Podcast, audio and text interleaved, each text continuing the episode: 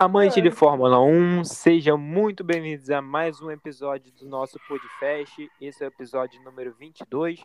Nós vamos falar um pouco do que aconteceu no Grande Prêmio do Azerbaijão, que foi notícia essa semana que, sinceramente, não teve muita coisa movimentada. Teve apenas o GP de Singapura cancelado, a gente vai poder falar disso daqui a pouco. Quero convidar primeiramente os meus colegas de podcast, Euder e Elias. Euder. Opa lá, tudo bom?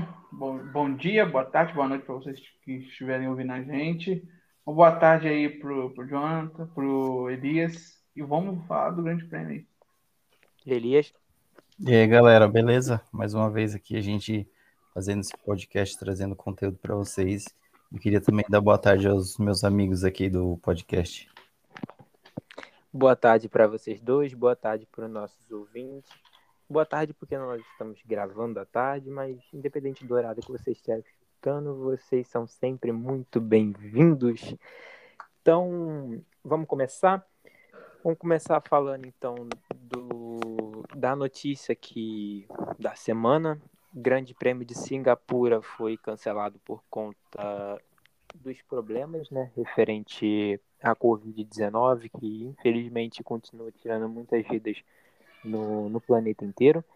É, foi cancelado e temos suposições de que o Grande Prêmio da Turquia, que não estava no calendário, voltou para o calendário, foi cancelado agora tá, parece que vai voltar para o calendário de novo no lugar do Singapura. Está um pouco confuso, né? A gente não sabe exatamente o que vai acontecer, mas é uma suposição, é o que está rolando. A própria Mariana Beck, repórter da, do Grupo Bandeirante, declarou isso é, nesse fim de semana. Então, vamos começar falando disso. Euder. É, Grande Prêmio de Singapura é um, mais um circuito de rua, né? Seria, além de Mônaco e Azerbaijão, teria também é um circuito de rua, mas infelizmente não vai ter. É um circuito que poderia ser bom para a Ferrari, e nesses dois últimos grandes prêmios que a gente viu aí, a Ferrari teve um grande desempenho no circuito de rua, mas agora parece que foi por água abaixo. O que você acha aí desse cancelamento? Olha, fiquei um pouco triste e um pouco feliz. não vou falar, não. Tive um misto de sentimentos quando fiquei sabendo. É, triste pela Ferrari, porque todo mundo sabe que sou ferrarista e Claramente era esperado que a Ferrari fosse andar bem lá, até mesmo a questão do ritmo de corrida era uma coisa que a, a gente viu no Baku, em Baku que a Ferrari sofreu, mas lá era previsto que a Ferrari andasse bem durante a corrida. Então, assim, era uma coisa que a Ferrari estava pensando que o Leclerc ia ganhar lá. E aí, com o cancelamento, é claro que né, a tristeza bate para o fã da Ferrari, mas eu acho que é bom porque vai abrir uma, uma nova data, né, para poder colocar alguma outra pista.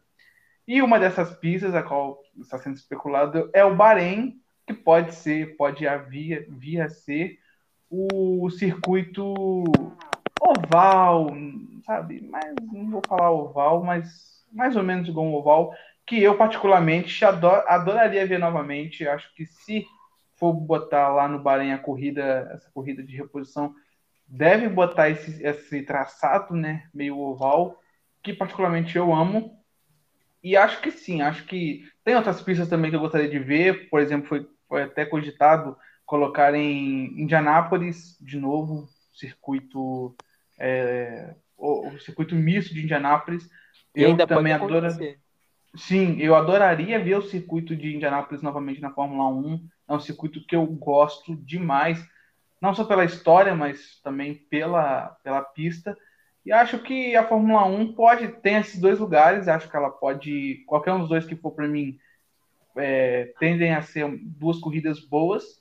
E vamos esperar para ver. Mas a minha, a minha, se eu tivesse que colocar a primeira opção, eu colocaria, claro, o circuito entre aspas oval do Bahrein e depois o Grande Prêmio é, dos Estados Unidos em Indianápolis. É, o Grande Prêmio de Indianápolis, ele teve no, no campeonato bem no, no início do, do século, né?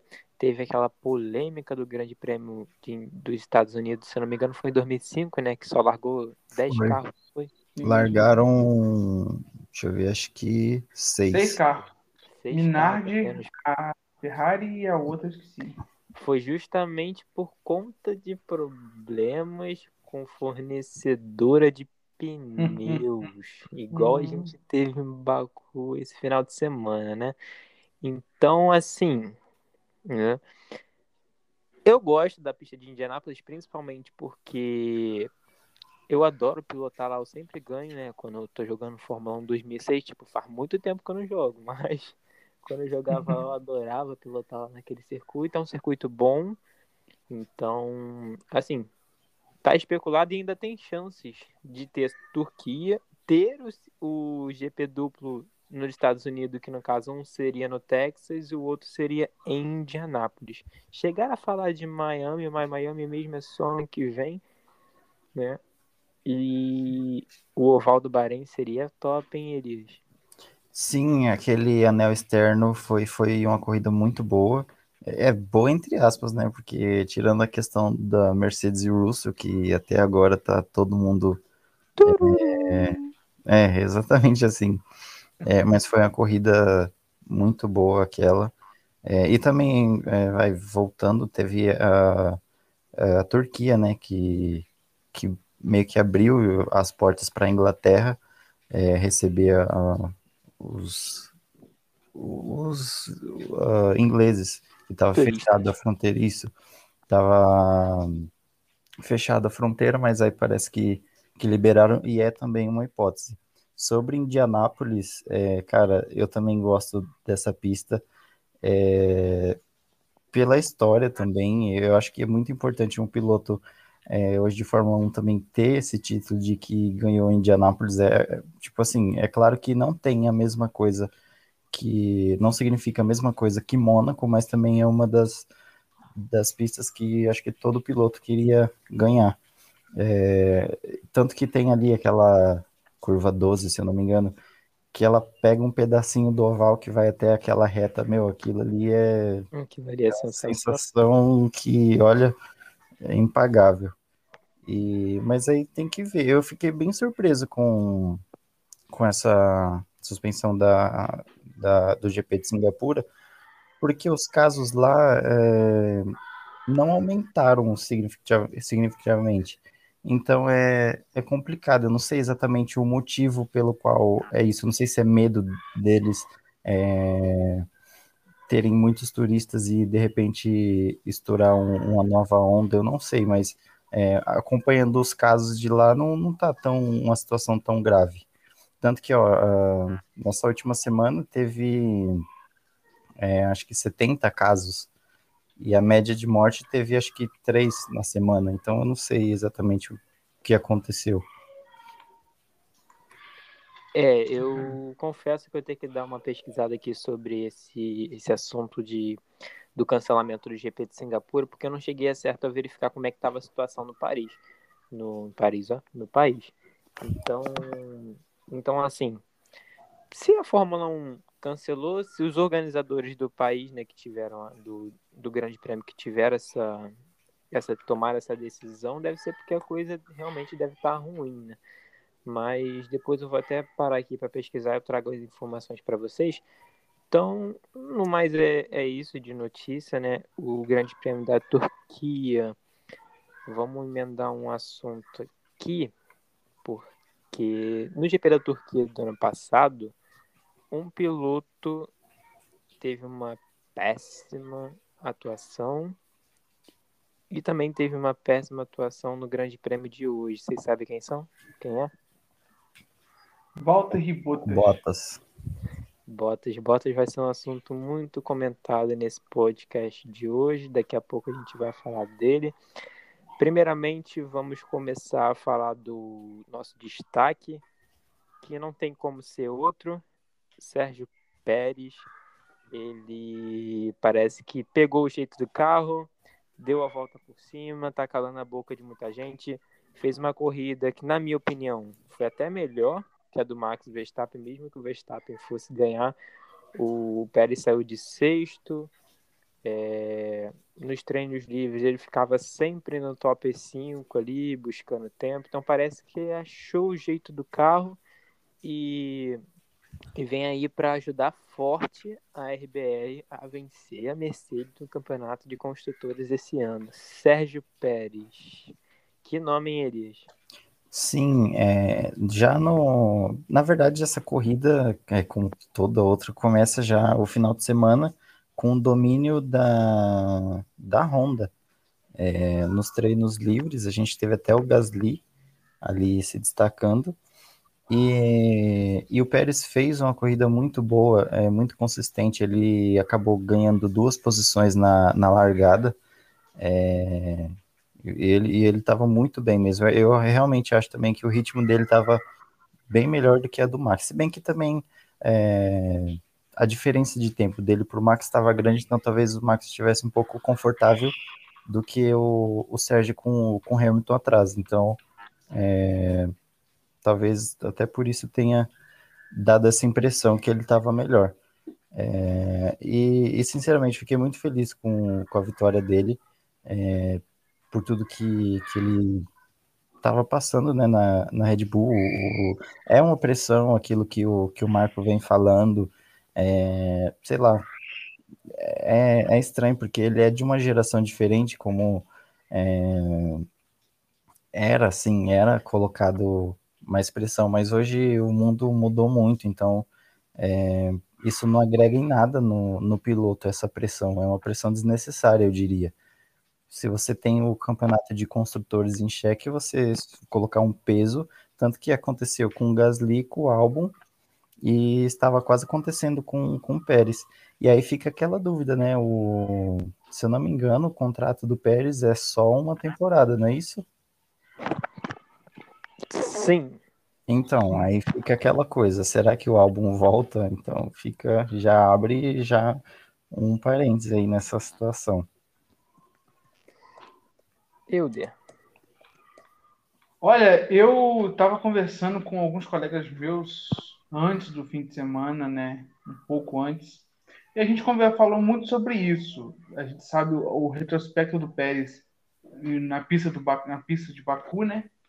E um colega meu, que é super fã do, do, do, do Pérez, falou assim: Ó, eu sei não, mas o Pérez pode ganhar essa corrida. E aí começou, isso foi, numa, foi na quinta, depois teve treinos livres, a Ferrari andou bem pra caramba nos treinos livres, iludiu todo mundo mais uma vez. E quando eu vi o treino livre, eu falei assim: olha, cara, eu vou mentir para vocês, não. Eu acho que o Pérez pode ganhar essa corrida. Só que veio o quali, ele qualificou não tão bem, mas em vista do piloto número 2 da Mercedes, ele foi muito bem. Então, assim, aí, aí eu falei assim: olha, se ele largar bem, beleza. Se ele não largar, não vai ser isso aí. Só que o Pérez fez uma largada excepcional, no estilo Pérez. E largou muito bem. Eu falei: opa, calma lá.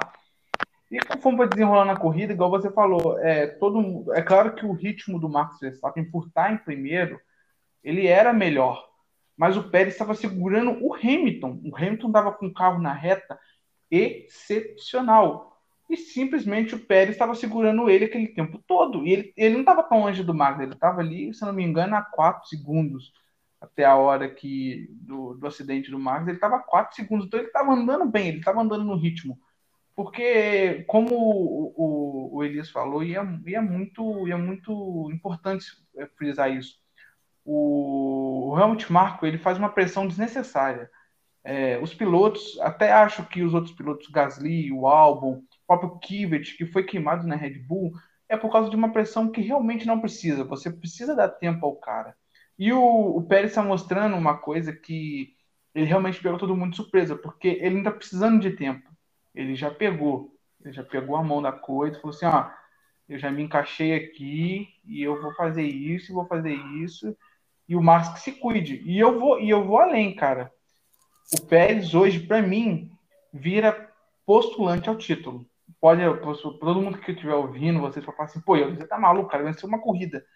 Mas, cara, se o Max começar a se preocupar muito com o Hamilton e o Hamilton começar a se preocupar muito com o Max, o Pérez vai ficar andando sem preocupação nenhuma.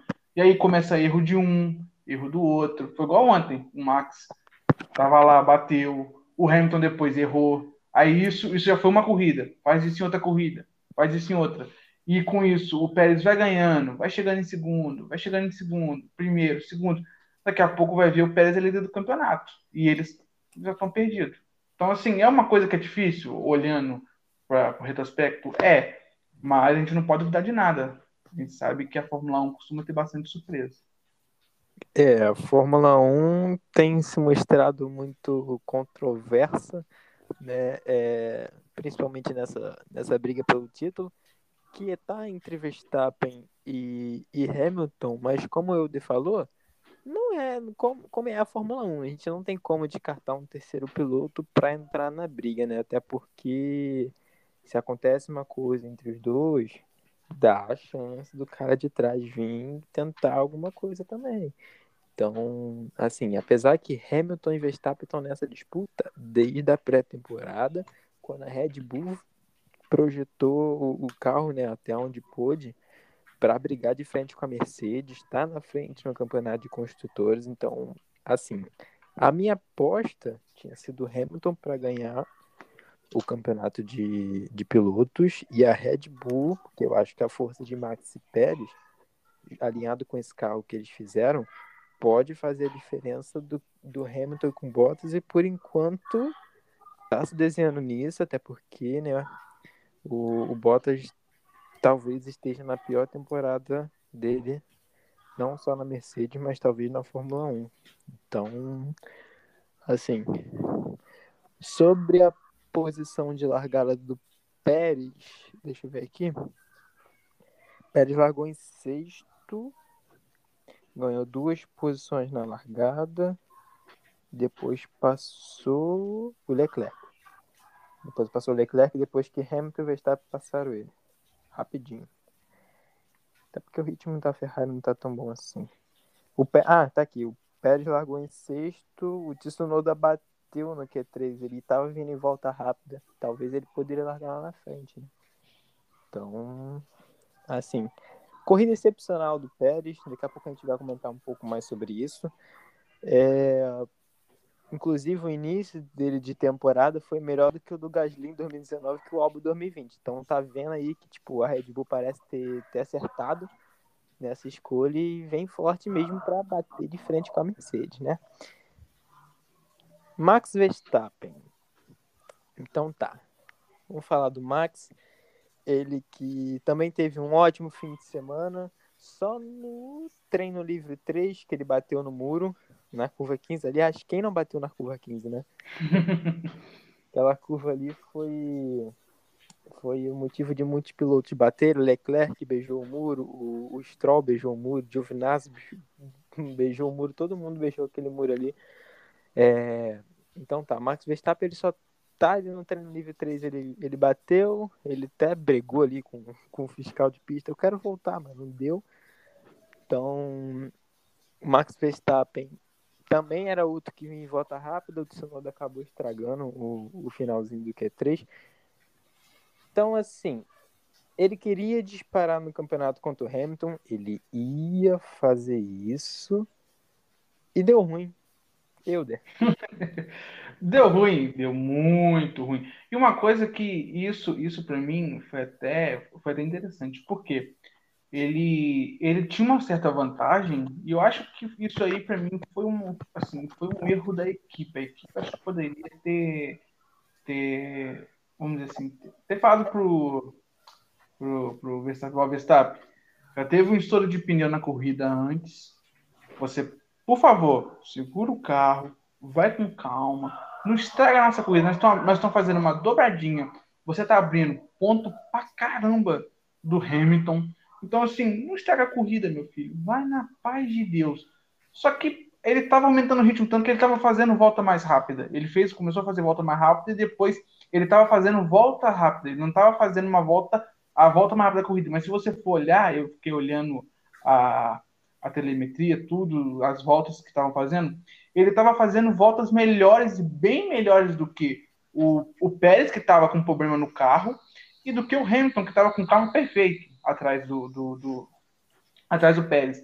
Então, assim, eu acho que ele, eu acho que ele abusou. Isso é uma coisa que o Max Verstappen tem que parar e repensar. Por quê? querendo ou não, ele tá brigando com o Hamilton. E assim, a gente sabe que se você tá brigando com um cara que é campeão, com um cara que é um gênio na categoria, tu não pode ficar dando mole. E o que ele fez ontem foi justamente isso. Ele deu muito mole. Ele perdeu ali uma pontuação, cara, que assim, ele tinha tudo para poder deixar o Hamilton, sabe, com aquele medo. Falar assim, pô, o moleque chegou e tá me dando sufoco. Só que ele simplesmente vacilou legal, cara. E o vacilo dele pode fazer diferença no fim do campeonato. Querendo ou não, esse, esse, esse vacilo do, do, do Max Verstappen pode fazer muito, mas muita falta. Esse ponto que ele perdeu ontem fez cerca de, de 25 pontos, ele estava fazendo 26, né? Porque estava com a volta mais rápida. E assim, o Hamilton, tudo bem que o Hamilton também não ganhou os pontos por causa do que aconteceu depois, mas o, o Verstappen, para mim, cara, foi, um, foi o que mais perdeu, porque ele ia fazer. Ele, ele, ele hoje está com uma vantagem de um ponto. Ele ia abrir aí é, 11. Então, assim, são 10 pontos a mais. Esses 10 pontos fazem diferença no fim do campeonato. Então, acho que que ele acabou ele acabou perdendo nessa nessa nessa vamos dizer assim nessa briga entre os dois ele foi o que mais perdeu ontem mas é igual eu falei são corridas a gente quem quem tá fora é fácil falar ah ele poderia ter economizado mas para quem pilota para quem sabe quando você está dentro do carro você não pensa nisso você quer acelerar aí também cai muito a equipe a equipe poderia ter né chamado um pouco ele mas não sei o que aconteceu ali acabou que não foi não é, não foi o dia de Max Verstappen. É, cara, assim, eu não acho que o, o, o erro totalmente tenha sido do, do Max. Eu acho que a culpa maior mesmo foi da, da fornecedora de pneus da Pirelli, que parece que deu previsão de certas voltas, é, depois o pneu começou a desgastar muito rápido, estourou o pneu, de, parece que estourou o pneu de Stroll, não, não, não cheguei a ver se foi suspensão, se foi pneu mesmo, bateu no muro, aconteceu a mesma coisa com o Verstappen, tem aquela foto icônica dele chutando o pneu, quando ele bateu, ele no rádio falou, tire! O pneu realmente tinha estourado, então não sei se pode ser por conta do, do próprio circuito de rua, aquela reta, não sei se vocês perceberam, ela tem um, umas pequeninhas ondulações, né, que, que pode prejudicar ali a, a suspensão, o próprio pneu. Então, assim, eu não coloco a culpa totalmente no Verstappen por não ter segurado o, por não ter segurado o ritmo, mas também eu acho que a, que a PR deu uma vacilada e também não acho que o Verstappen, é, depois que aconteceu com o Hamilton, não ficou tão prejuízo assim, porque manteve a, a, pontua, a diferença no campeonato que ele tem para o Hamilton, mesmo que seja pequeno, ele manteve, e a Red Bull abriu sobre a Mercedes. Então, olhando no, na visão de equipe, né? A Red Bull saiu dali feliz, vamos dizer assim. Triste pelo que aconteceu com o Max, que é o primeiro piloto, é a preferência da equipe, mas, mas a Red Bull saiu dali, tipo, extremamente contente, que abriu mais da Mercedes, duas Mercedes não pontuaram, nem o Hamilton nem o Bottas, então, assim. Qual a sua opinião sobre isso, Elias? É, então, foi como você falou, eu acho que a, a Red Bull não saiu tanto no prejuízo é, mas o que é engraçado disso tudo é não exatamente o que acontece, mas como acontece. Por exemplo, o Max, é, ele largou em terceiro, e se vai, por exemplo, se ele tivesse batido ali, tivesse colidido na, na largada, beleza, ele ia abandonar, talvez não seria tão doído do que uma, uma vitória que você já tá ali, é, vai, você tava quase na vitória, aliás, né? E você acaba tendo é, perdendo essa, essa corrida, vai por menos de 10 voltas, acho que faltavam 7. 5, 5, 5. Então, cara, é, é, dói demais. E a gente sabe, por exemplo, a, mesmo que é, aconteceu tudo com o Hamilton e acabou os dois zerados ali, é, a diferença tem, existe, é uma diferença de quatro pontos, e a gente sabe que isso é importante. É, você vê, 2007, 2008 foi decidido por um ponto. Então, é motivo, sim, de, de sei lá, de ficar feliz por, essa, por ter mantido essa, essa vantagem. E, e também sobre aquilo que o Euler falou sobre a culpa ser do Max e tal, da equipe, é complicado porque um circuito de rua, é, como o John falou, tem uma ondulação na reta e tal. Como não tem muitas zebras igual tem num, num circuito é, normal, é, geralmente para economizar pneu ali, para você não desgastar tanto, você evita passar na zebra. É, e ali já não tinha muito esse problema, porque por ser um circuito de rua. Mas é, talvez poderia a, a possibilidade deles, é, não sei se tentar abrir um tempo para tentar fazer uma troca para colocar um macio para as últimas voltas, eu não sei. Provavelmente não, porque acho que o tempo era muito curto entre ele, o, o Sérgio e o, e o Hamilton. É, mas é complicado. E também abre um, um, um parênteses ali para aquela questão, né? Que, como já tinha sido comentado antes, é, sobre os fornecedores de pneus, se só a Pirelli é o ideal, ou se poderia abrir de novo com a Michelin ou a Brigson, poderia ser ali aquela, aquela coisa que a gente já tinha visto antes. E eu não sei, é, é, uma coisa é certa, a Pirelli, sendo a única fornecedora, gera o equilíbrio, né? Porque é, é um material igual para todos.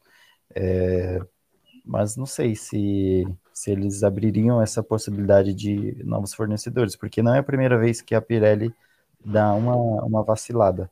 É, já teve alguns GPs que teve vai, coisa decidida meio que por conta dos pneus. Então, basicamente é isso. É, teve algumas corridas, né, que teve a decisão por pneus, é, vamos botar assim, né? É, deixa eu tentar lembrar, ano passado teve uma corrida assim, teve? A Silverstone, a corrida de Silverstone no passado, a gente teve Bottas e Hamilton nas últimas voltas com pneu estourado, tanto que Hamilton ganhou é, a corrida, né, com, com três pneus. Teve 2000, Silverstone também em 2013, se eu não me engano, também teve vários estouros de pneu, já era a Pirelli a única também. Né? O ano passado mesmo teve o Max em Mugello. É, foi, acho que foi Mugello. Não, foi Imola que o pneu estourou. É, foi Imola. Foi Imola. É, Mugello o Max abandonou. Que ele foi é, então foi... Ele bateu na primeira volta. É, lá foi ele bateu na primeira volta. Ah, pá. Enfim. Assim, é bom que a Pirelli ela acaba causando também uma certa emoção na gente. então, assim, não sei se eu seria muito a favor dessa troca, ou não da troca, né? Mas acrescentar o, o a Michelin, a Brigstone, a gente não, não sabe, né? Eu acho que a Fórmula 1 não vai fazer isso. Eu acho muito difícil acontecer. Mas se acontecesse, a gente veria qual seria a melhor fornecedora de pneu para a categoria.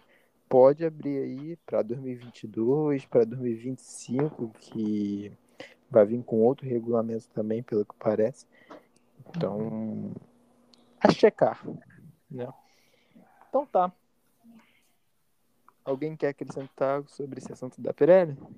Só, só acrescentar que, assim, se, se tivesse duas fornecedoras hoje, eu colocaria aí, é, talvez nessa briga, a, a DuPont e a, e a Goodyear. A, a Goodyear eu não sei porque a Goodyear ela ultimamente tem focado só em alguns mercados americanos. Mas acho que ela seria a exemplar. A Goodyear está no mercado há muito tempo já. Assim, acho que ela seria uma boa para a Fórmula 1. Eu não sei se a Fórmula 1 vai querer fazer isso para a Goodyear, é, querer colocar a Goodyear no, no, no seu, assim, no seu quartel, no seu quartel de, de, de, pneus.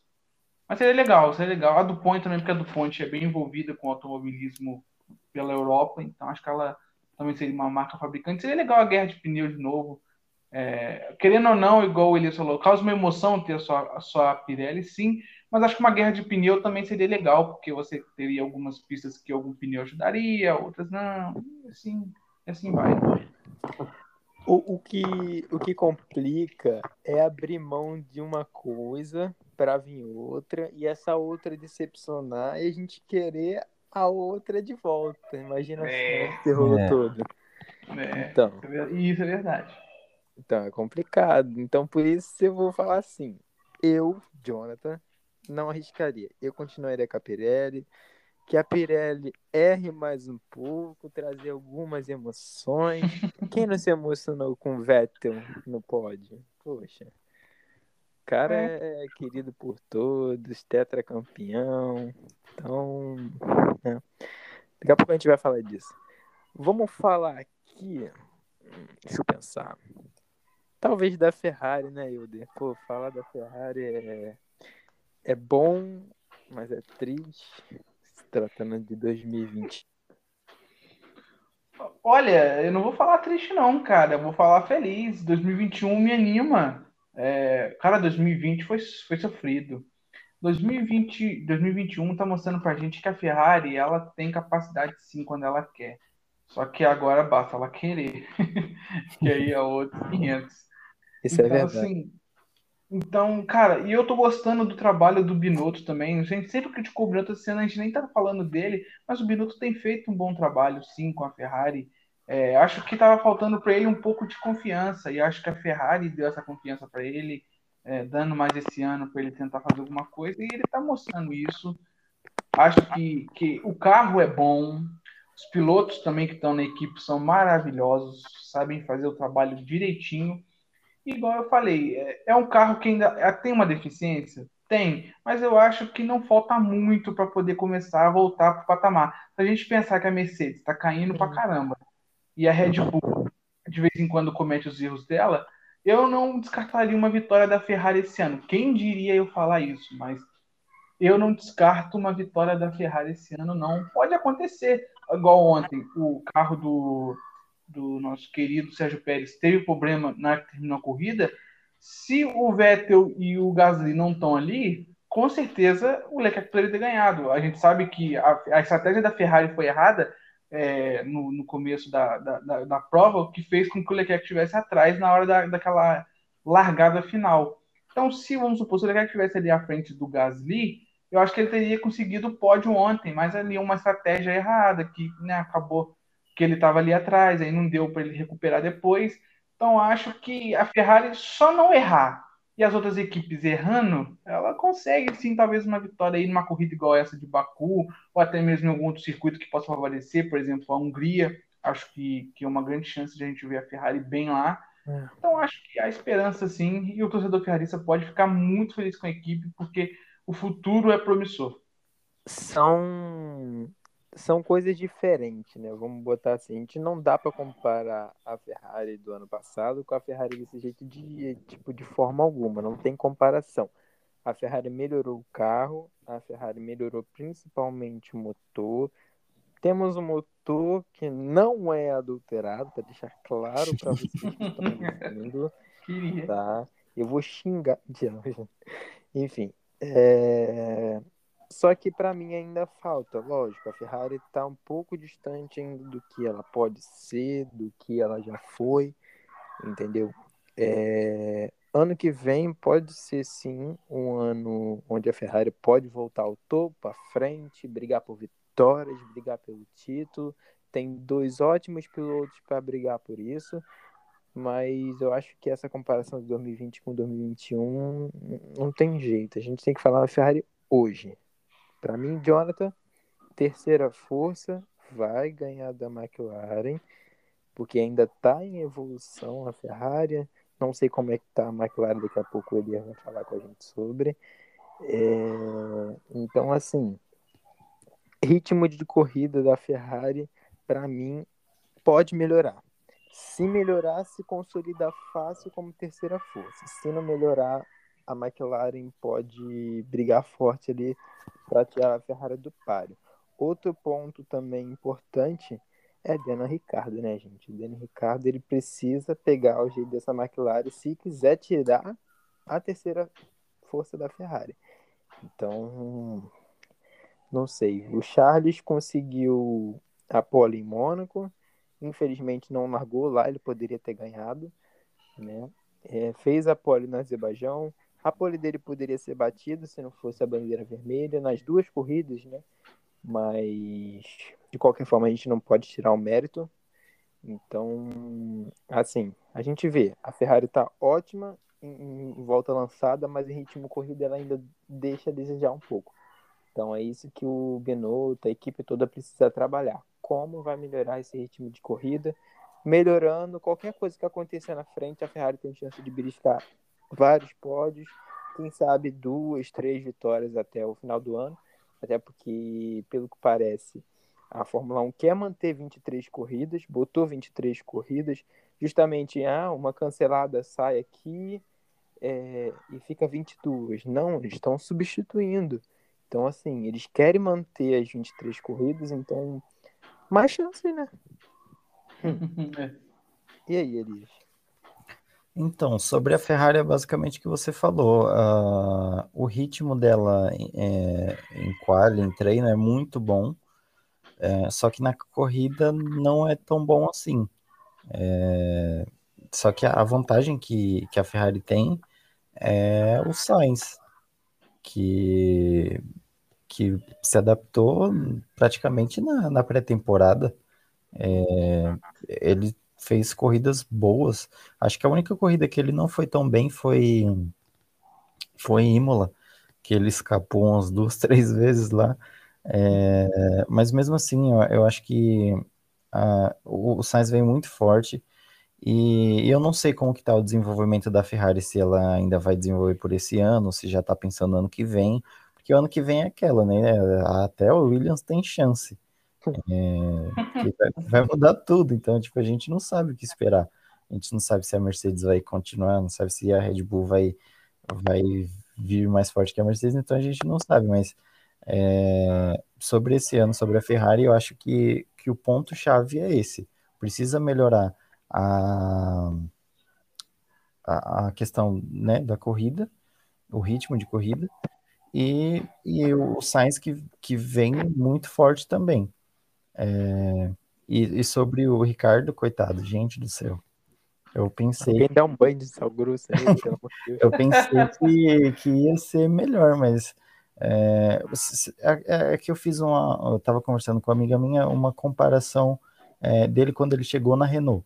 Ok, os carros são completamente diferentes, as potências são diferentes, mas ele demorou bastante para se adaptar ao carro da Renault. É, então é meio complicado falar.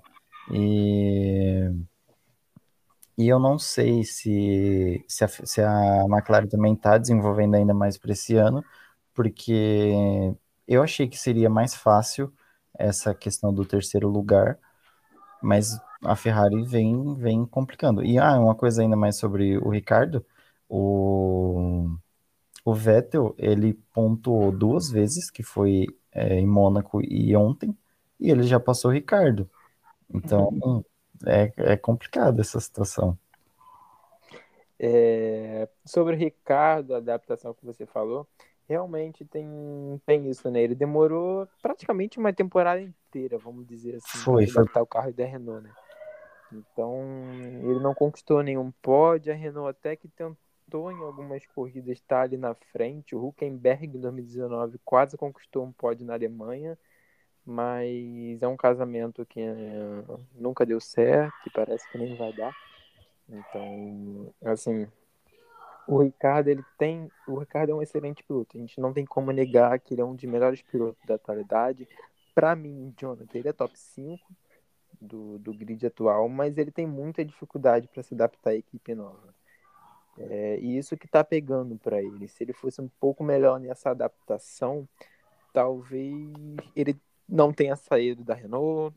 Talvez ele agora esteja colocando a McLaren junto com o Norris, né, que está fazendo uma excelente temporada, é, como favorita nessa briga da Ferrari. Apesar que está muito equilibrado, não dá para tipo, ter uma favorita. Então, assim, basicamente é isso. Euder quer acrescentar alguma, sobre, alguma coisa sobre Ricardo, McLaren?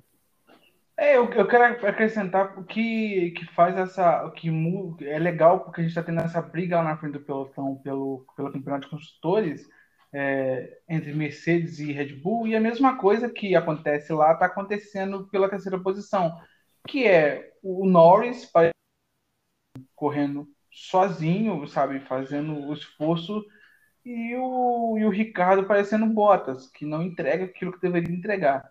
O que, o que me impressiona é justamente isso, porque do outro lado você tem o Sainz, que vem igual o Pérez, que já se adaptou, já sentou no carro e falou assim: ó, eu vim aqui para poder brigar. E, claro, o Leclerc na posição do Verstappen. Então, é essa igualdade. E, e isso é legal porque, igual, igual ele falou, é, o Ricardo ele tem muita dificuldade para se adaptar ao carro. Então, isso faz com que a McLaren perca. A McLaren já sabia que ela ia passar esse problema. Só que ela imaginava que o Sainz na Ferrari fosse passar essa mesma situação. Só que aí eu destaco muito mais o talento do Carlos Sainz, que para mim, igual você falou sobre o Ricardo tá no top 5, hoje, infelizmente, eu não botaria ele, eu botaria talvez o Sainz nesse top 5, porque para mim o Sainz é um piloto excepcional. A gente, é claro que ninguém para para poder olhar ele muito.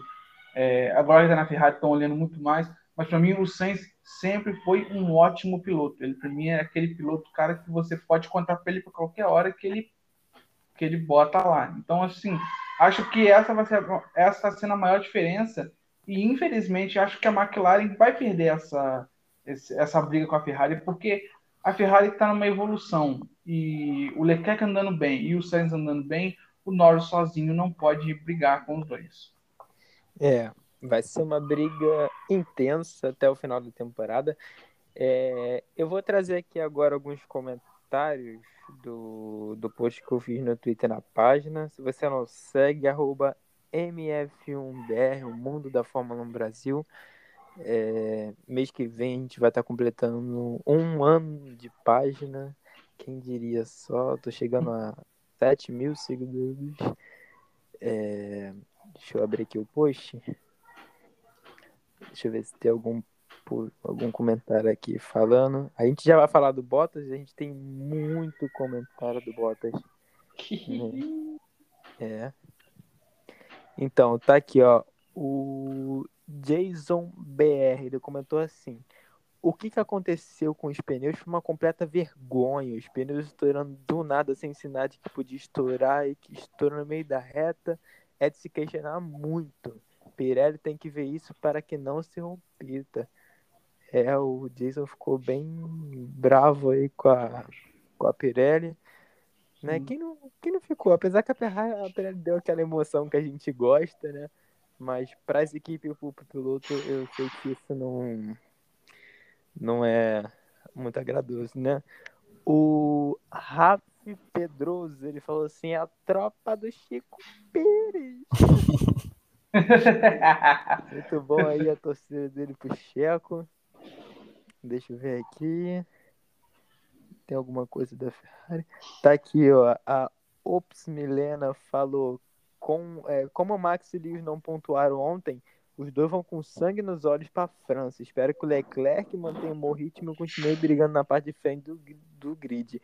Esse, esse pódio do Leclerc, vamos, vamos ser sinceros, já era para ter acontecido, né? Só que, assim, o, Charles ele gosta de um P4, né? Não tem como, cara. Não tem como. Max Lewis fora da corrida, ele pra mim é o terceiro melhor piloto do grid, ele não conseguiu o pódio, ele gosta de ser quarto, cara, é incrível. Ele isso. paga IPTU pra FIA pelo quarto lugar.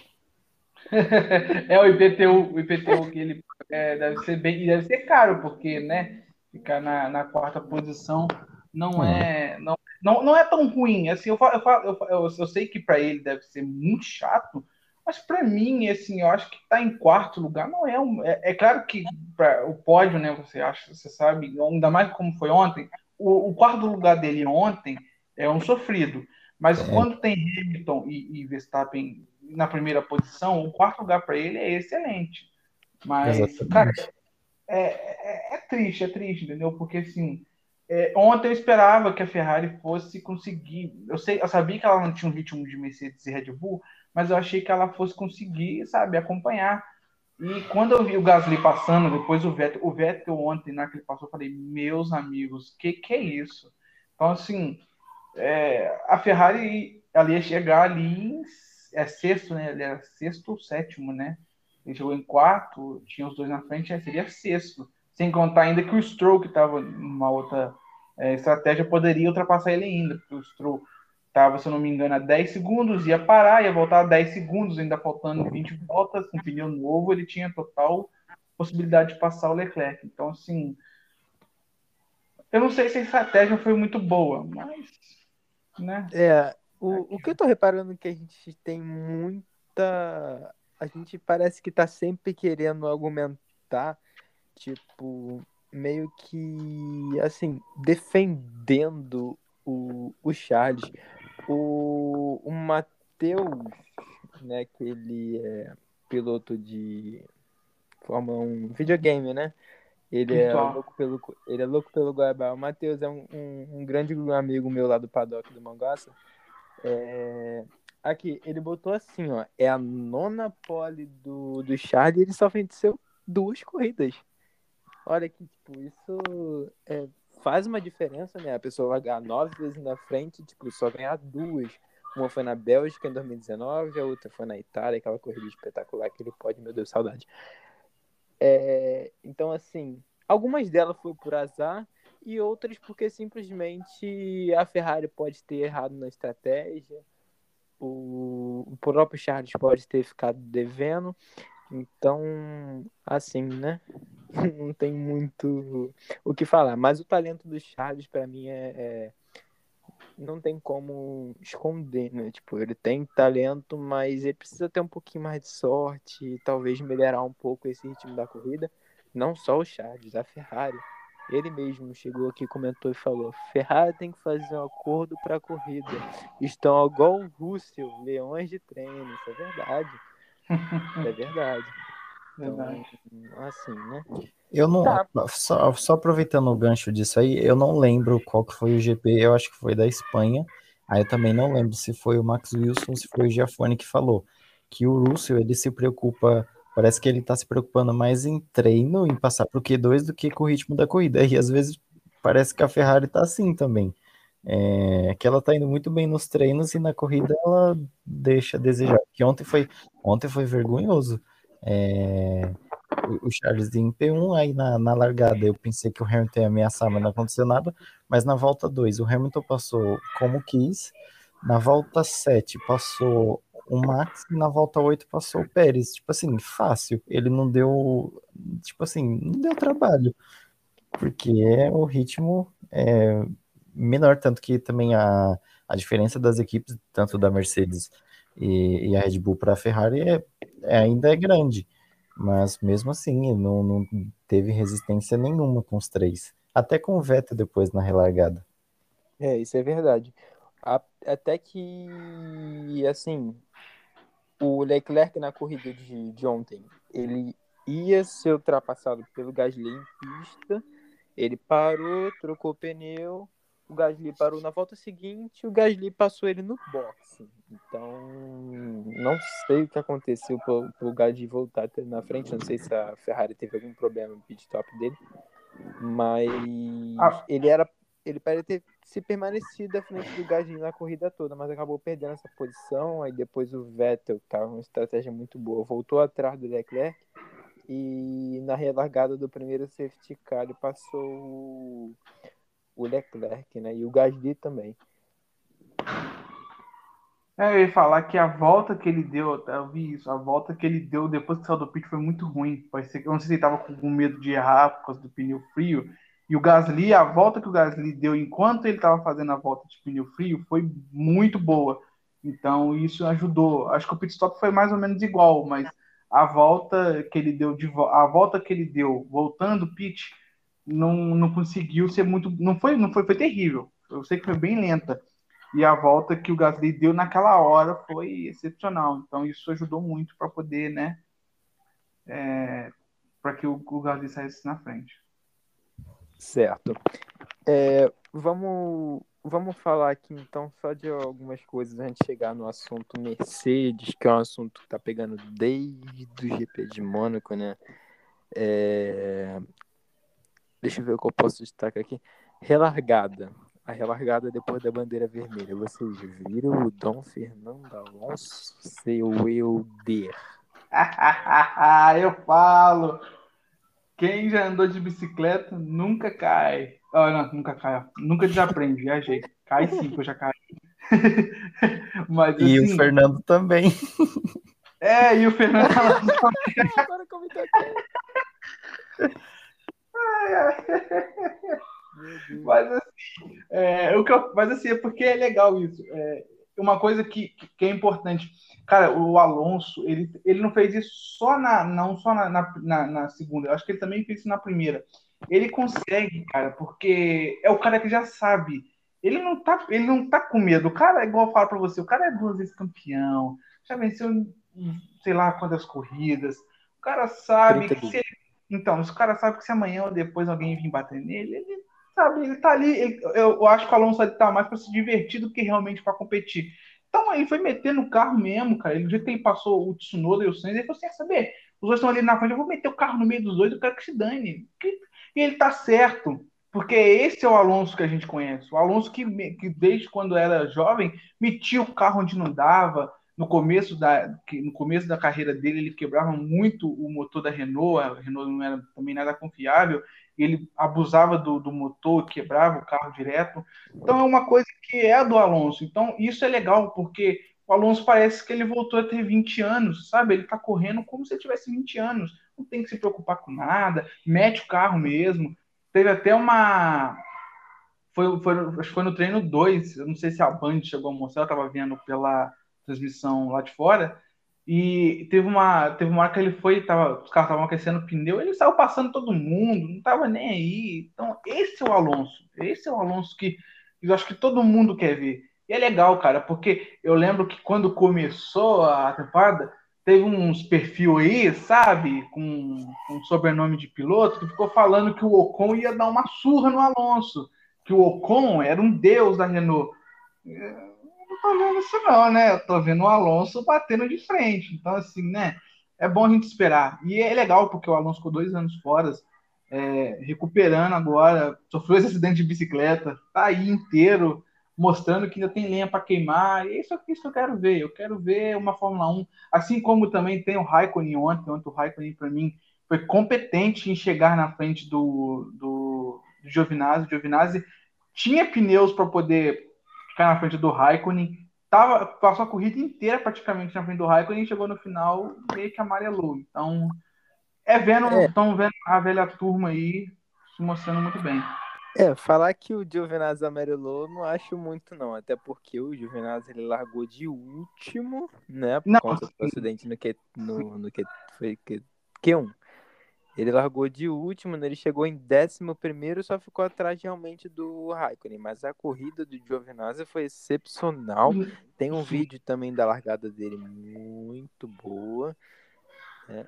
E sobre Alonso e Ocon, cara, é complicado, porque é o seguinte, vamos lá. Eu, Jonathan, sou muito fã do Alonso, é, é inegável.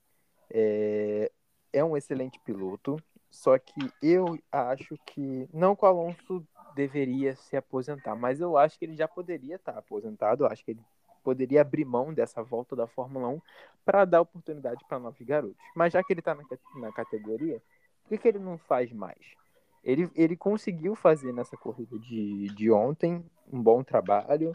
Ele, o Ocon não teve oportunidade, né? Apesar de nos treinos o Ocon ter não ter ido muito bem. Né? O, o, Alonso ficou à frente dele. O Ocon teve um problema nas primeiras voltas da corrida, né? Que ele teve um problema no motor, se não me engano, ele falou no power. Então, o Ocon ficou de fora, não teve essa competição entre dois.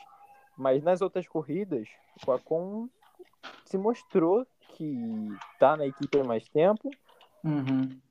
bom piloto, e assim, não acho justo o Alonso tá melhor que o Ocon, mas que os dois estão ali numa briga boa. O Alonso pode voltar a pegar o ritmo do, do carro que ele já andou muitas vezes na carreira. Então, assim, vai ser uma briga boa, mas eu não acho que tem muita diferença aí, não. Acho que o Ocon ainda está levemente superior. O Alonso teve uma boa, uma boa, uma boa corrida, pode evoluir. Então, assim, vamos ver, né? Elias. Então, sobre o Ocon e o Alonso, é... cara, é, é, é, diferente porque o Alonso ele tem experiência, então tem ele sabe é, o momento de arriscar e o momento de segurar um pouco a onda. O Ocon já sei lá, por mais que ele seja um bom piloto, ele acho que não tem tanta é, essa capacidade aí de discernimento, assim. É, tanto que eu, o, o, o Ocon, ele, mesmo ele sendo um bom piloto, ele não é muito regular. É, também é claro que, que a Renault não ajuda muito, mas é, ele não. Geralmente, às vezes ele pontua, às vezes não e tal. Tanto que se você for ver a pontuação, todo mundo tava falando aí que o Alonso ia tomar um couro do Ocon, tá 13 a 12 pro, pro Alonso. Então ontem é, ele conseguiu é, ponto. Né? Ele, ele deve isso também ao, ao Raikkonen, porque na, na, em Imola o, o Raikkonen tinha estava na frente do Alonso, só que ele teve uma punição, acho que da bandeira vermelha ou amarela, não lembro. E aí ele acabou perdendo e o Alonso subiu para a pontuação. É, mas eu acho que até o final da temporada, eu acho que é, vai ser equilibrado até o final da temporada. Porém, o, é, cada um tem um tipo de vantagem, né? O, o Ocon por conhecer o carro e o Alonso por ser o Alonso. Experiência, é, também. Alonso, e é, é como o Wilder falou, talvez às vezes ele não tá muito para competir, tá mais por diversão, porque ele já fez o nome dele, né? Então ele não precisa é, de muita coisa. E outra, outro também, outro piloto que, nossa, eu sou muito fã dele é o Raikkonen. Para mim, o Raikkonen é, sei lá, ele, ele na, na Alpine junto com o Alonso, nossa, ia sair fogo os dois ali. Porque é. ele também, eu lembro do GP de Portimão do ano passado, ele fez uma largada também que, cara, foi incrível aquela largada do, do Raikkonen. E por mais que ele esteja na, na Sauber, lá na, na Alfa Romeo, é, o carro é, vai, dos, dos piores, é o melhor, é, ele é consistente, o, o Raikkonen é consistente, porque ele tem essa mesma coisa do Alonso, a experiência. Já são, já são quantos anos aí? É, que ele... 41, se eles têm. Não, ah, de e, Fórmula 1? São sim. 20, 20 temporadas. É, né? acho que são, não, acho que são 19 é. porque ele saiu uma pro Rally, não foi isso? É, o Raikkonen saiu um ano, ficou, acho que se não me engano foi 2010 que o Raikkonen não teve. É, e o Alonso ficou de fora 2019, 2020. É. Então, e acho que é a experiência conta. O Giovinazzi também é um piloto muito bom.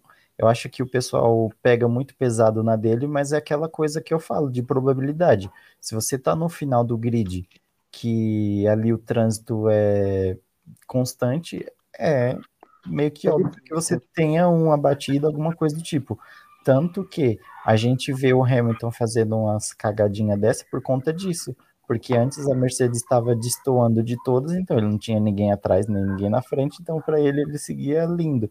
Hoje não, ele já está tendo ali aquele um tempo diminuído, tanto que é o que aconteceu ontem. Então é mais ou menos por aí a questão do Giovinazzi, mas ele é um bom piloto. Sim, o Atualmente, para mim, o Alonso tá pro Kimi, assim como o Ocon tá pro Giovinazzi. Porque, assim, particularmente, eu acho que a temporada no todo, independente de pontuação, eu acho que o, o, o Ocon e o Giovinazzi estão fazendo um trabalho melhor com as suas equipes do que Alonso e Kimi. Mas é Alonso e Kimi, a gente não pode duvidar deles. A gente também não pode falar que eles estão fazendo um mau trabalho. Não, eles estão bem. Só é questão de, tipo, o Ocon já tem o carro, o Giovinazzi também já tem o carro, apesar do Kimi também ter, mas eu ainda acho o Alonso um piloto melhor do que o Kimi. Então, assim, o Alonso, o Giovinazzi, perdão, ele tá melhor que o Kimi. Para mim, o Ocon no momento está um pouco melhor que o Alonso, mas a gente não pode duvidar dos dois, né? A gente tem que, tem que aplaudir, tem que reverenciar a carreira desses dois pilotos excelentes. Então, eu você vai acrescentar mais algo? Não, não, só quem tem aquilo que eu tinha falado antes. É, não, eu não estou falando aqui que o, que o Alonso ele, ele tá ó, dando um pau no Ocon. Não, eu só quero deixar bem claro. Eu só acho que eu, eu também esperava que o Ocon fosse estar bem mais à frente a essa altura do campeonato do Alonso. Mas que o Alonso está fazendo um trabalho decente e decente demais. Sim. Acho que quando o Alonso pegar o, o, jeito do carro totalmente, eu acho que ele consegue equilibrar essa parada aí. Mesmo já estando na frente no campeonato, eu acho que o, que o Alonso consegue, tipo, pegar esse destaque, porque tem muita gente falando, ah, o Alonso tá aposentado, ah, esse aí é o Alonso, esse aí é o bicampeão, que eu sei que é tipo, a gente vê muita gente comentando sobre isso, né? Uhum. Então, às vezes acaba que que vendo isso aí.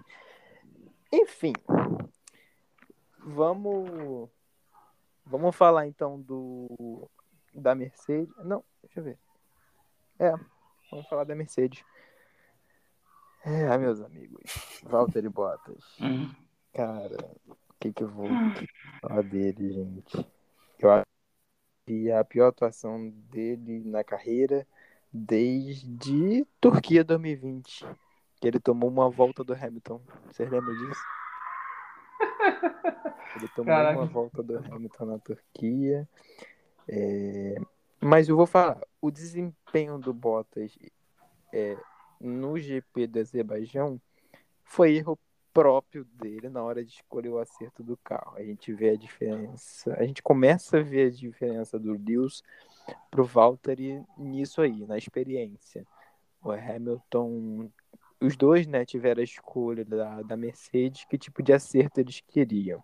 O Hamilton escolheu com menos asa para voar nas retas. O Bottas preferiu um acerto mais pro restante do, do circuito. Bom, a gente viu quem se deu melhor, né? Então, hum.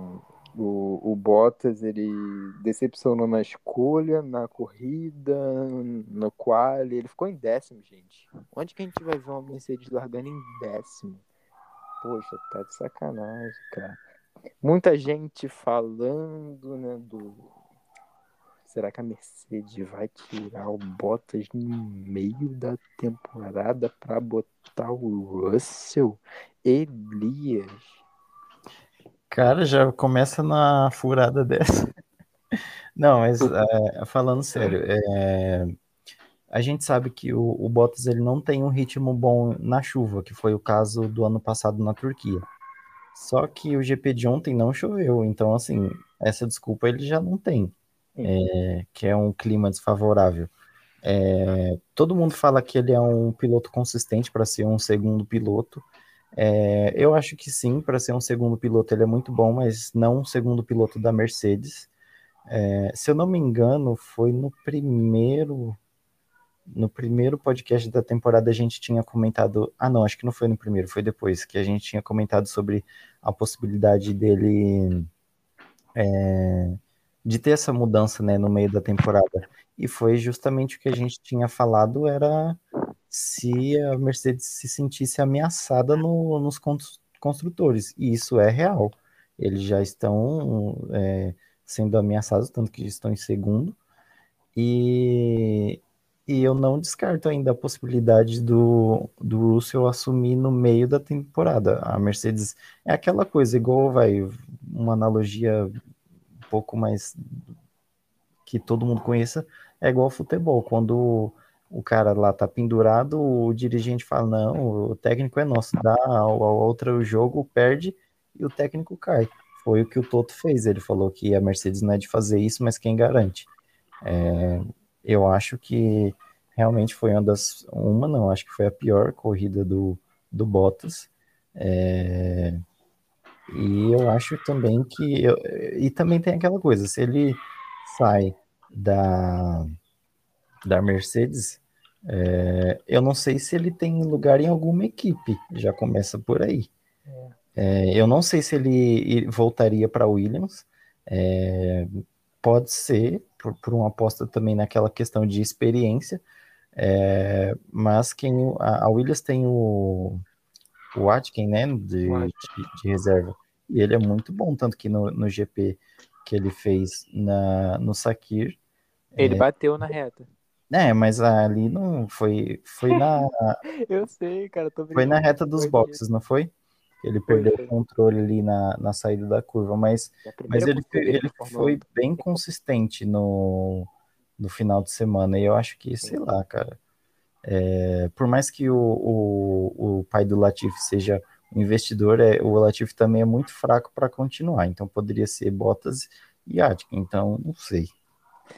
É, essa escolha de Bottas e Aitken, se acontecer, eu não acho que vai acontecer esse ano. Eu acho que o Latifi fica até o final da temporada e pode ser que ele renova para a próxima, não sei o que, que a Williams vai fazer, porque a Williams ainda assim precisa do dinheiro do Latifi. Então, numa possível saída do Latifi, né, o que, que seria da Williams? Ah, peraí, rapidinho. Eu tô vendo aqui, ó, quem tem contrato renovado para o ano que vem, o Latifi é um deles. Então, acho que já descarta essa possibilidade. Então, foi o que eu falei. A, a, a Williams precisa né, do, do Latifi ali dentro para poder pensar em alguma coisa, né? Tipo, ter verba, dinheiro. Por mais que a Williams esteja sido comprada, né? É, é difícil a situação financeira deles, enfim. Cara, deixa eu falar sobre o Bottas. Eu concordo com o que você tinha falado sobre o, o Bottas. Ele, para mim, o Bottas é um ótimo piloto. Ele não é ruim, ele é ótimo. Só que ele não é nível Mercedes. Eu tô falando isso aqui já há muito tempo. Eu não acho que o Bottas seja um piloto para estar tá numa equipe de ponta, sabe? Eu acho que ele agregaria mais em equipes médias. Ele numa Aston Martin ia render. Ele numa Alpine, ele ia render. Talvez ele seria até primeiro piloto nessas equipes. Mas na Mercedes, eu não acho que, tipo, ele possa tipo, pensar em alguma coisa mais se ele quer algo para a carreira dele. Ele sabe que não vai ganhar da Hamilton. Igual o, o Rosberg ganhou, igual o, Bot, o Bottas não, o Button ganhou.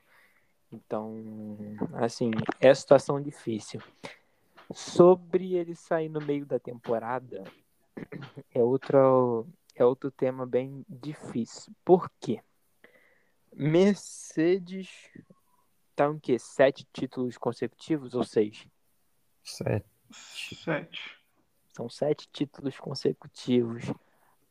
A Mercedes arriscaria, tiraria um piloto que está há quatro anos na equipe, já conhece o carro, já sabe como é o carro, e querendo ou não, é um piloto experiente que se ele voltar vamos botar assim, a, a, melhor forma dele, ele pode ajudar a Mercedes, o Bottas, será que a Mercedes arriscaria tirar ele, colocar o Russell, que é um piloto em ascensão, é um ótimo piloto, é tido como um futuro campeão, mas que mesmo que tenha feito corrido boa lá no, no Saki, pode ser que ele não, não se adapte tão rápido assim a ponto de conseguir acompanhar o Lewis, ajudar a Mercedes nessa luta contra a RBR, que, como você falou, tá ameaçado esse construtores. Não, a gente não vai colocar que a Mercedes vai ser campeã esse ano. Tá difícil.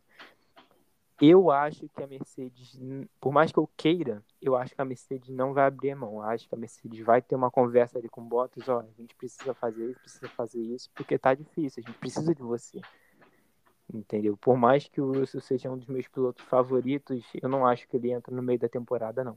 Opinião minha, não sei se é o que vai acontecer, mas para mim, tipo, é isso. É, eu, o que, que você acha? Concordo, concordo com o que vocês disseram, grande maioria. É, e acho também que a Mercedes não vai querer fazer isso. Ela não vai querer. Eu falo a Mercedes, tá? A proprietária Mercedes. Agora, uma coisa é se o Toto Wolff vai querer. Porque assim, gente, a gente sabe que, que o Bottas é um piloto, igual vocês falaram, nível equipe média. Ele, ele é aquele piloto que foi feito para andar numa equipe média. Entende? Então, assim, acho que. E, e, o, e, o, e o Toto tá vendo muito isso, porque a Red Bull arriscou trazendo o. o, o e tá dando muito certo. Então, acho que se a Mercedes quiser ganhar o campeonato de construtores, ela vai ter que arriscar e o cara ser queimado nisso é, obviamente, o Bottas. Então, assim, a chance do Bottas sair, na minha visão, não é tão exagerada. Pode acontecer sim. E assim como eu acho que fatalmente uma hora vai acontecer é, até o final do ano. É, talvez se, se, se vai ser agora ou vai ser depois, eu não tenho essa certeza. Mas eu acho que sim. Se vai ser o George Russell, isso já é uma outra questão. Porque assim, eu sei que a Mercedes não tem outro piloto reserva, talvez o Van Dorn, mas o Van Dorn está focado na, na, F, na Fórmula, Fórmula E. é, na Fórmula E. Então ele não vai, talvez ele não vá querer, apesar que quem não, né? Quem vai negar uma Mercedes? Acho que isso é difícil de pensar. Mas o Bottas, para mim, hoje, ele é meio que inválido. Ainda mais depois desse GP, ficou muito mais visível o quanto ele é inválido. Então, assim, eu, eu pensando como o Toto Wolff, eu trocaria o, o Valtteri Bottas. Se pelo Russell, eu não sei. O problema são as opções. Ele quer trocar. Eu acho que, assim, por ele já, já tinha o Bottas já tinha metido o pé há muito tempo.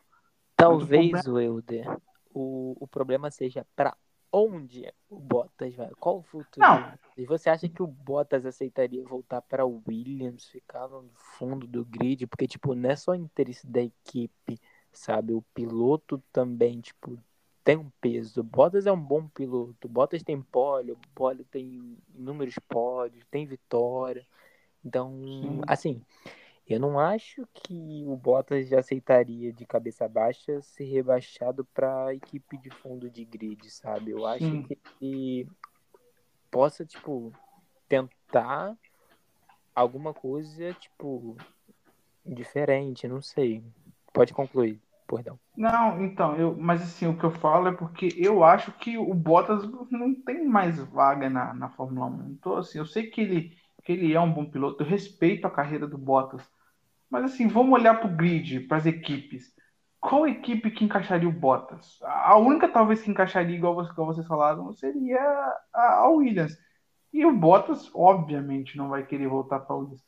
E assim, eu- como ele não quer voltar para a Williams, a Mercedes não quer ele. Eu acho que ele não tem mais vaga na, na, na Fórmula 1. Ele, depois Será que é ele o ficaria como reserva? Talvez como reserva. E isso que eu ia falar, talvez ele seria uma boa opção de ser o piloto reserva. Tipo que Mas- a Red Bull fez com o álbum. Sim, mas o negócio é se o Bottas ia querer isso, né? Sim, Porque É a mesma coisa com o Williams. é, seria muita humilhação. Tanto quanto ir para Williams, quanto virar piloto reserva, para ele eu acho que seria uma humilhação e tanta. Então, assim, acho que ele mesmo tomaria o rumo dele fora da Fórmula 1. A gente sabe que existe automobilismo fora da Fórmula 1 e ele pode, obviamente, fazer isso.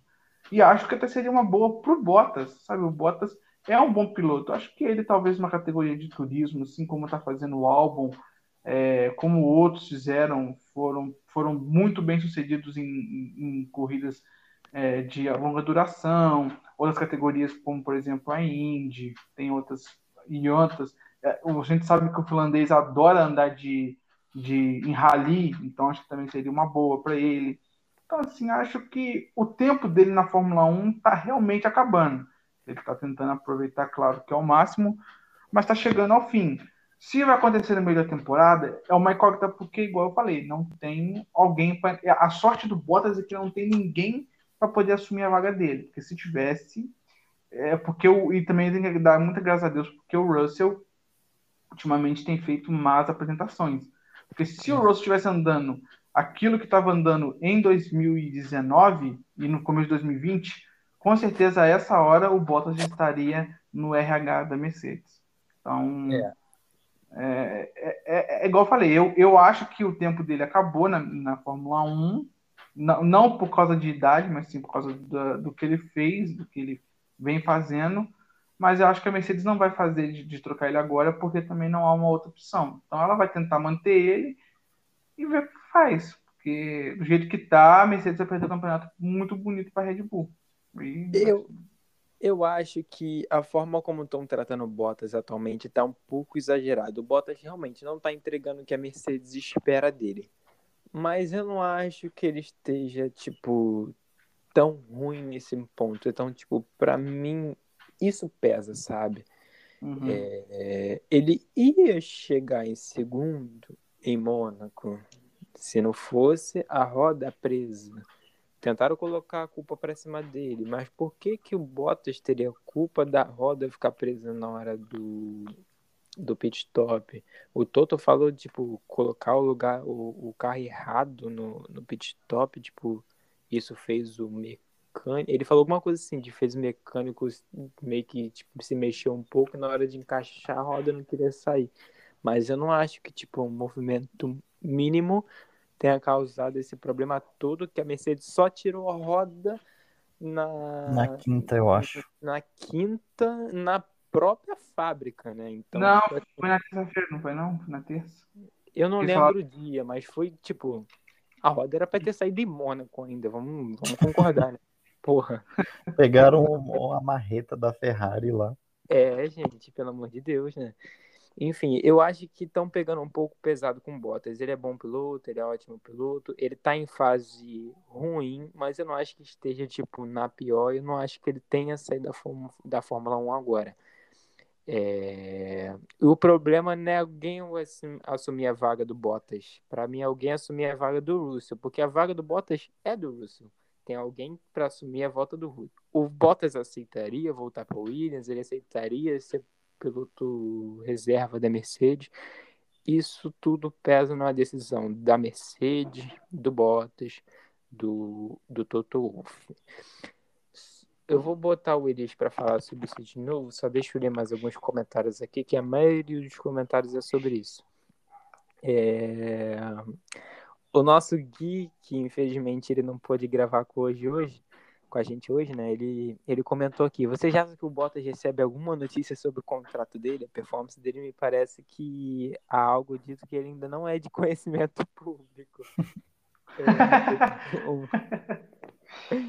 o, o Gui comentou essa. Obrigado, Gui, aí, pela participação. Semana que vem, no próximo podcast, ele tá com a gente de volta.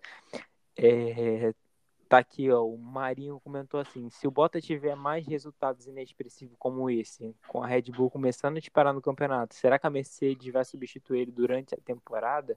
Se continuar nisso, eu acho que sim, né? Elias. É, eu também acho que sim, porque é aquela coisa. É... Já é, vai, ao contrário do daquele ditado que é melhor na mão do que dois voando, ela não tem nenhum, então é melhor tentar pegar um do que nenhum. É, eu acho, eu acho, sei lá, é aquela coisa. O risco que pode ter é não chegar próximo da Red Bull, porque também ser alcançado pela McLaren e Ferrari também não vai acontecer. É, então eu acho que vale a pena arriscar sim.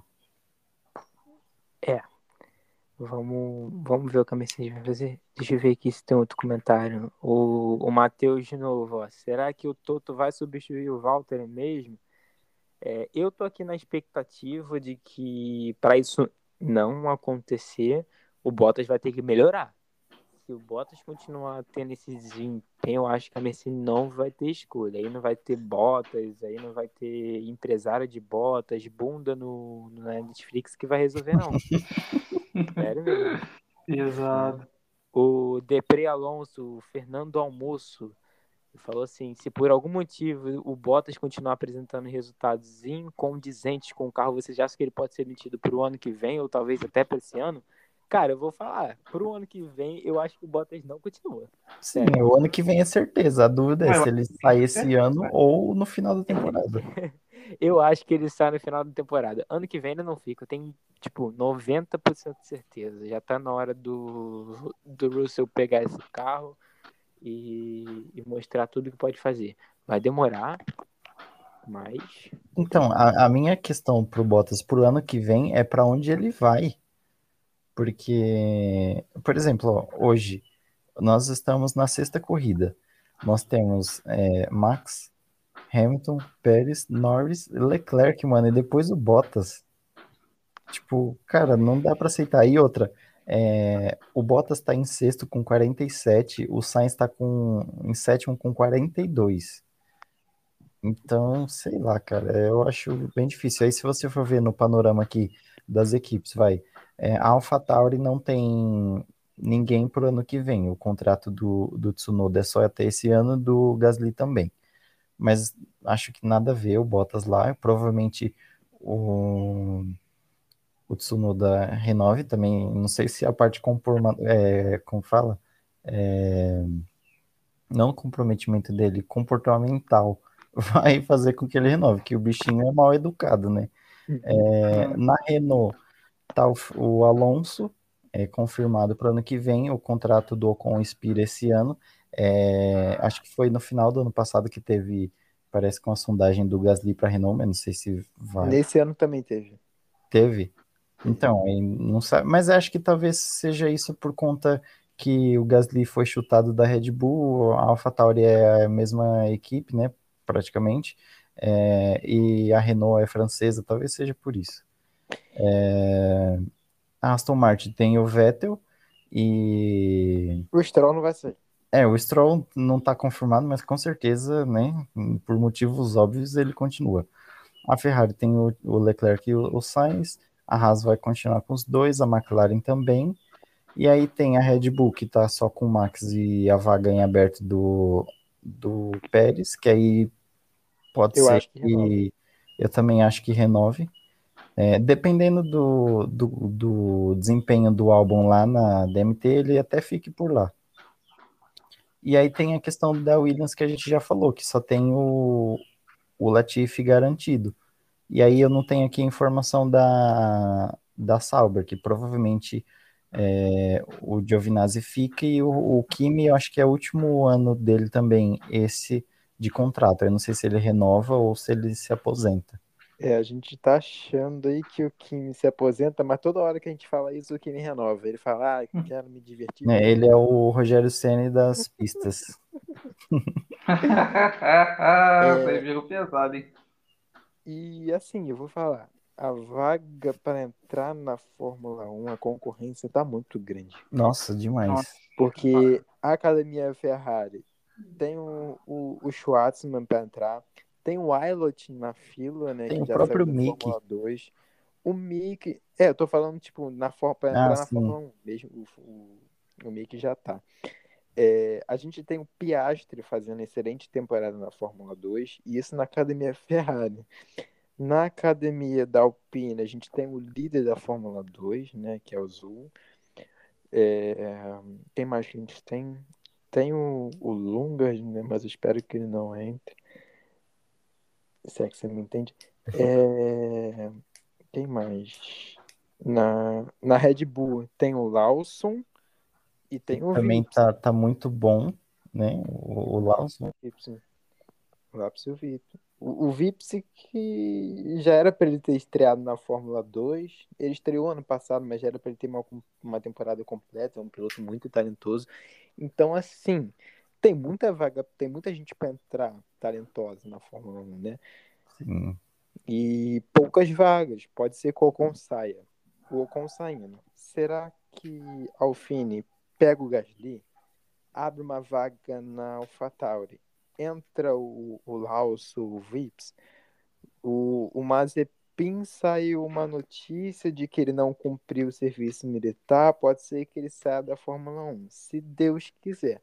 É, aí, vem, aí vem um Wilot, um Piastri, um Schwartzman, a gente não, não sabe na raiz ali.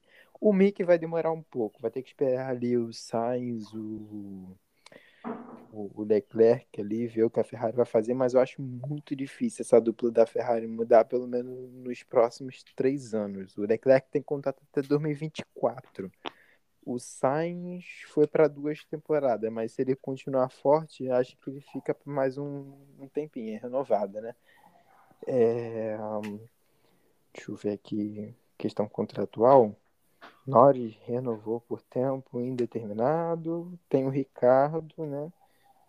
Hum, e essa vaga na, na Mercedes é do Russell, né? abre uma vaga na Williams. Enfim, essa, essa questão é. de vaga tá, tá difícil, vocês entenderam, né? Então, por isso que eu falo, é, não tem para onde o Bottas ir. É... Ou ele sai ou ele sai. É. é. Basicamente é isso. Tá e aqui, talvez a, a única possibilidade dele vai é, seria o Williams. Ou piloto reserva. É, e é. para ele continuar no grid, acho que só o Williams, por ser Mercedes, é, a, a, Mercedes fornecer os motores, é, porque se o Kimi aposenta, é, quem fornece os motores é a Ferrari, então o Ilot já está na bota. É, então acho que o, o, Bottas ou é Williams, ou é reserva, ou Rally. Ah, eu- o Bottas tem muita cara de rally, ele tem muita cara de Nascar. Você não acha, não? Eu dei o Bottas com cara de. Não, não, não, não, não. Não, que isso? Não, Imagina não. ele no carro 43. Você mal... Não, faz comigo não, por favor. Não, não, não. É... Assim, não, sendo sincero, eu acho que o Bottas, ele tem. É porque ele é um piloto. Parece que ele é um piloto de. de sabe, aquele piloto que gosta de virar tanto para a direita quanto para a esquerda. É um piloto. Copa Truck. É, não, não, não, vou fazer Stock Car. Eu Mas eu acho, eu, eu vejo muito ele com cara de protótipo, cara. Eu acho que ele seria um bom piloto de protótipo. Será? É, acho que ele poderia sim correr. Ah, quem- a gente sabe que a Ferrari vai entrar é, no, no campeonato de, de protótipo daqui, daqui a dois anos, ou no ano que vem, não sei. Então, assim, acho que seria legal para ele correr lá. Seria legal ele tentar talvez uma vaga na Ferrari lá para poder correr de protótipo.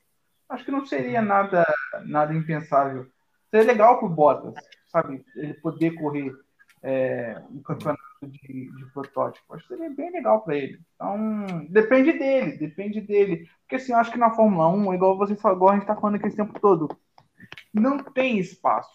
E, e a- o melhor lugar para ele é o protótipo, porque o protótipo tem lá as 24 horas de Le Mans, que para ganhar, quem ganha realmente tem um prestígio, tem as 24 horas de Daytona, tem as 12 horas de Sebring. E assim, o Bottas pode a- acrescentar isso no currículo dele. Seria muito legal para ele. Depois, se algum dia surgir alguma outra vaga na Fórmula 1 para ele, talvez ele Ele venha. já vai estar velho, não adianta.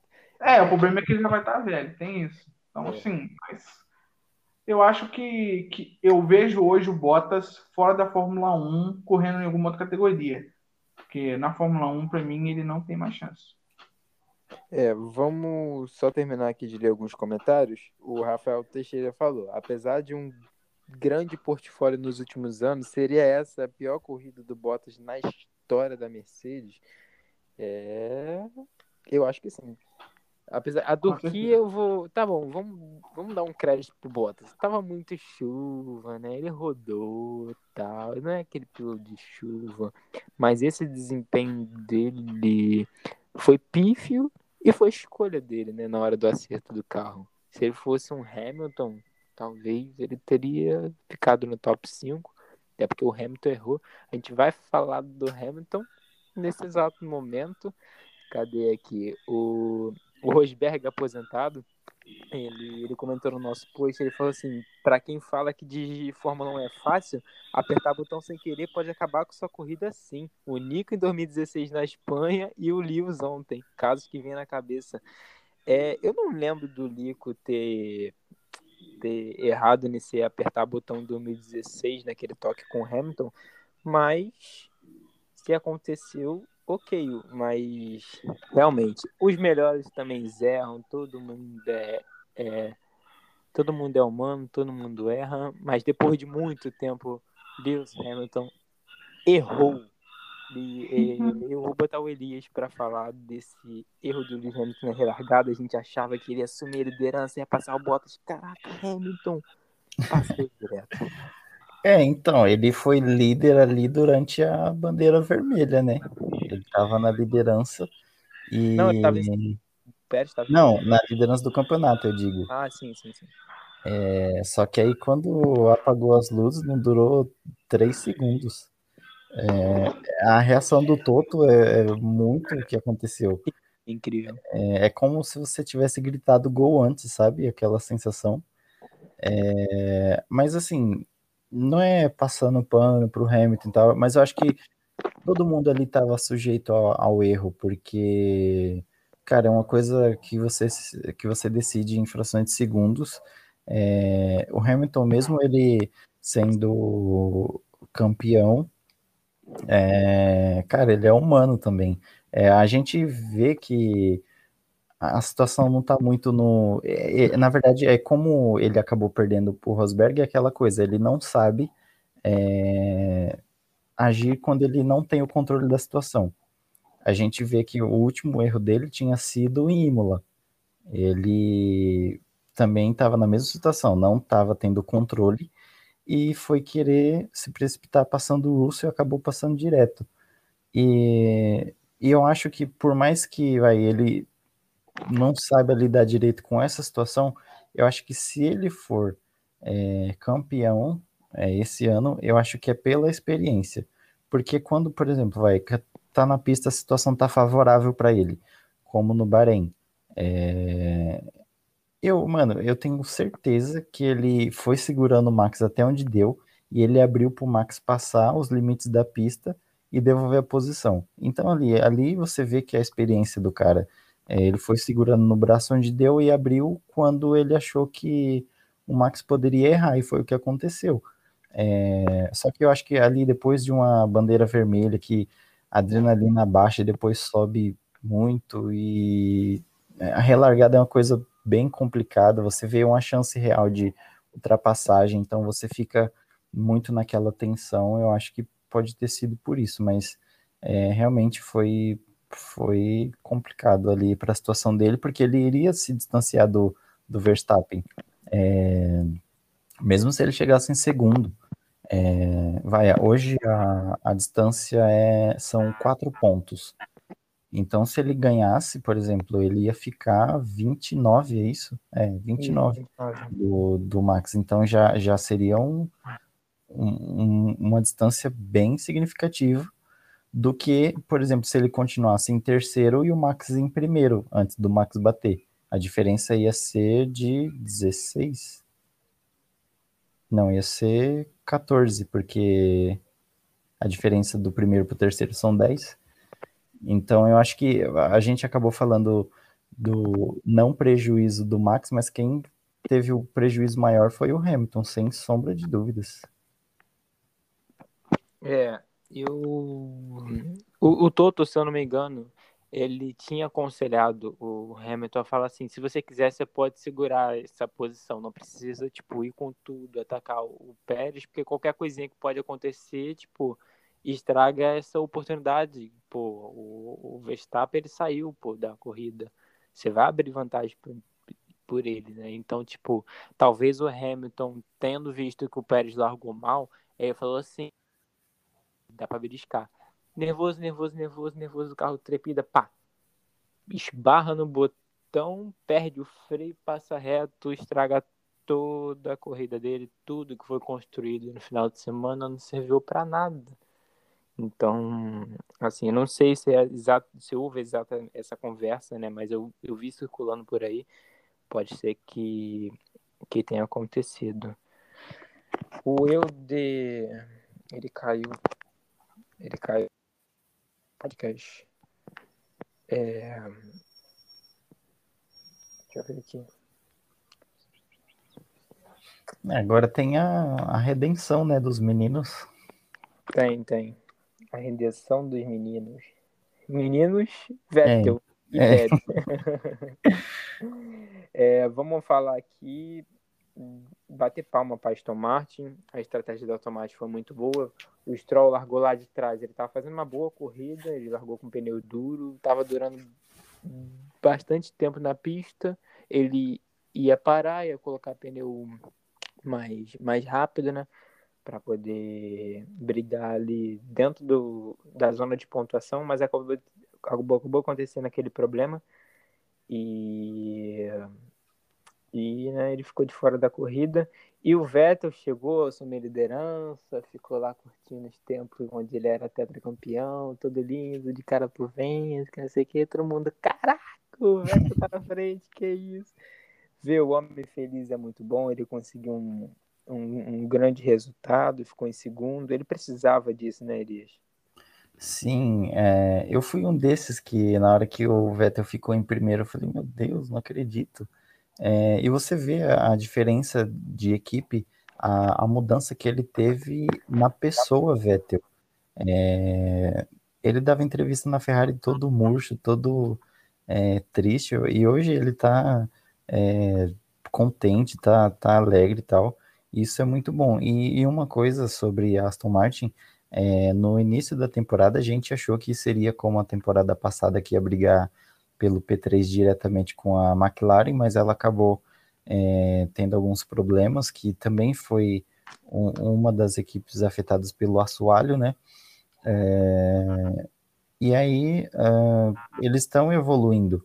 É, eu, antes mesmo do, do Stroll bater, eu tava pensando, eu falei, caraca, acho que do, dos que estão fazendo a melhor corrida, é, o Stroll, o Vettel e o, e o Pérez, é, provavelmente eu vou votar no, no Stroll, porque ele largou em penúltimo. É, e o cara fez uma corrida de recuperação muito boa. Eu acho que ali ele estava duas, três voltas de, de parar nos boxes para trocar o pneu. É, provavelmente ele iria de médio. É, e eu acho que, que ele iria mais ou menos lutar ali por P7, mais ou menos 7, 8 ali. E já seria uma vantagem muito boa para ele. É, e aí, ó, uma coisa que a gente tinha comentado isso, sim, foi na, no primeiro podcast, é, que a gente tinha comentado sobre o Pérez e o Lando, é, que eles iam ali pelas beiradas e um momento o Hamilton e o Max poderiam colidir e cair de bandeja sobre eles. E aí isso aconteceu com o Pérez e com o Vettel. É, então eu, eu achei que eu, eu, o Vettel já estava em quarto, eu falei, caramba, poderia ter um, um pódio do Vettel. E aí fica naquela coisa, é, quem você tira? Porque tava o, o, Max, o Pérez, o Hamilton e o, e o Vettel.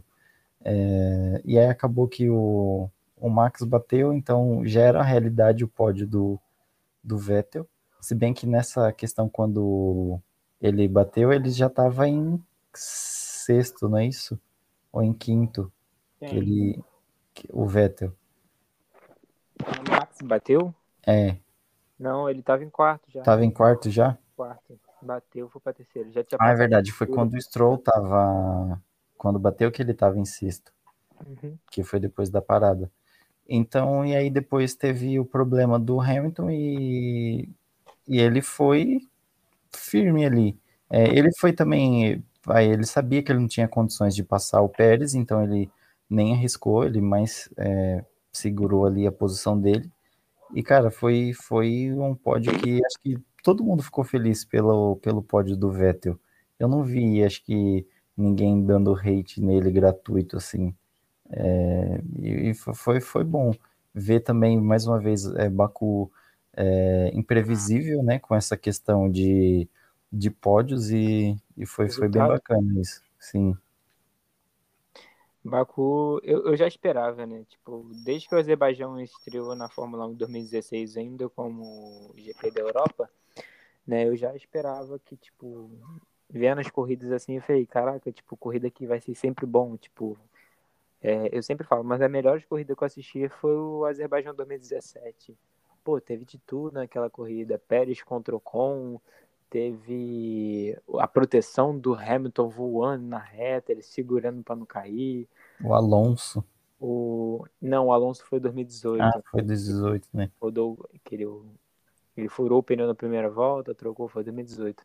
Ainda falando de 2017, né? Safety car, o Hamilton deu uma segurada, o Vettel, pá, na traseira dele, o Vettel, que porra, é jogou de lado, pá. E, pô, foi muito engraçado aquilo, cara. Bons tempos. Vettel brigando pelo título, pela Ferrari. Que saudade. É, é... Enfim. Hum, tá. Gasly. O Gasly, terceiro pódio na carreira, né? dois terceiros lugares e uma vitória em Monza ano passado. Teve um final de semana muito bom, os treinos dele foram bons, ele sempre se manteve ali na frente, o desempenho dele, não só dele, da AlphaTauri em geral, né? Mas o Gasly acabou sendo melhor do que o Tsunoda. E o ritmo de corrida dele também foi muito bom, andou inclusive na frente das Ferraris, então a gente pode dizer que a terceira força no Azerbaijão foi o motor Honda da AlphaTauri, né? Então, tipo, merecido o pódio dele, foi coroado um bom desempenho, né? Elias, falei.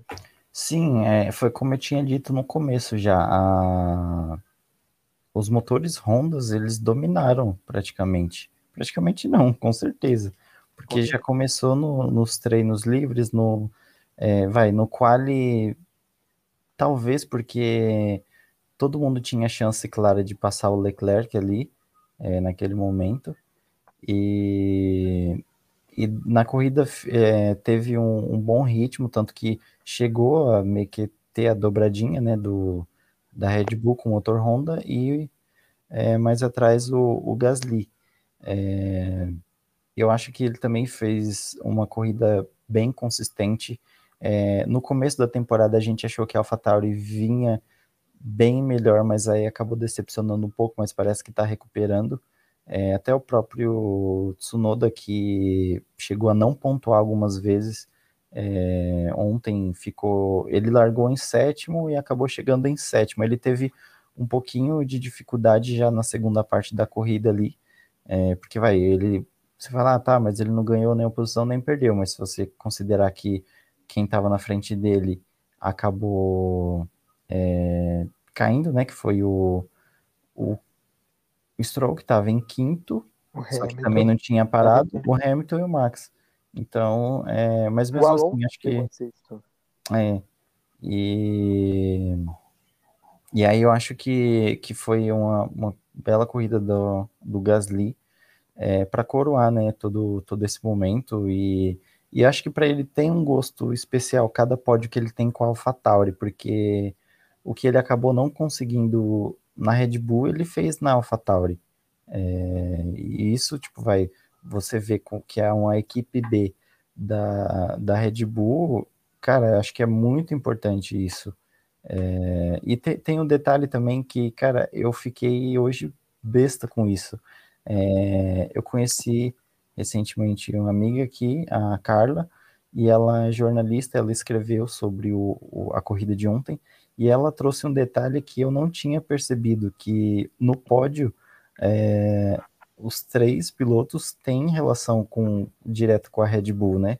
O Vettel por já ter passado, o, o Chico por estar tá, tá lá, e o, o Gasly também, por ter tido a sua passagem na, na Red Bull, por ser um piloto da academia, está na, na AlphaTauri hoje. E, tipo, eu não tinha visto ninguém é, comentando sobre isso. E eu achei interessante é, essa relação da Red Bull com, com o pódio de ontem. Então, mais uma vez, né, teve aquela valorização da, da academia da, da Red Bull e tal. É, que, que vem crescendo, né? Não é só de, de agora, né? Formou o Vettel, campeão, é, formou um Gasly, um excelente piloto aí que já tem vitória. O, o Pérez, que já é um piloto mais velho, já, já experiente também, brigando por vitórias. Teve nomes como Ricciardo, Mark Webb, o Sainz já foi da, da STR, né? Então, assim, a Red Bull, com a base, a gente pode falar que tem ótima formação de piloto. Às vezes falta paciência, a gente sabe que falta, né? É, eu acho que se, se eles soubessem dosar essa questão, acho que, que sem dúvida teriam frutos melhores.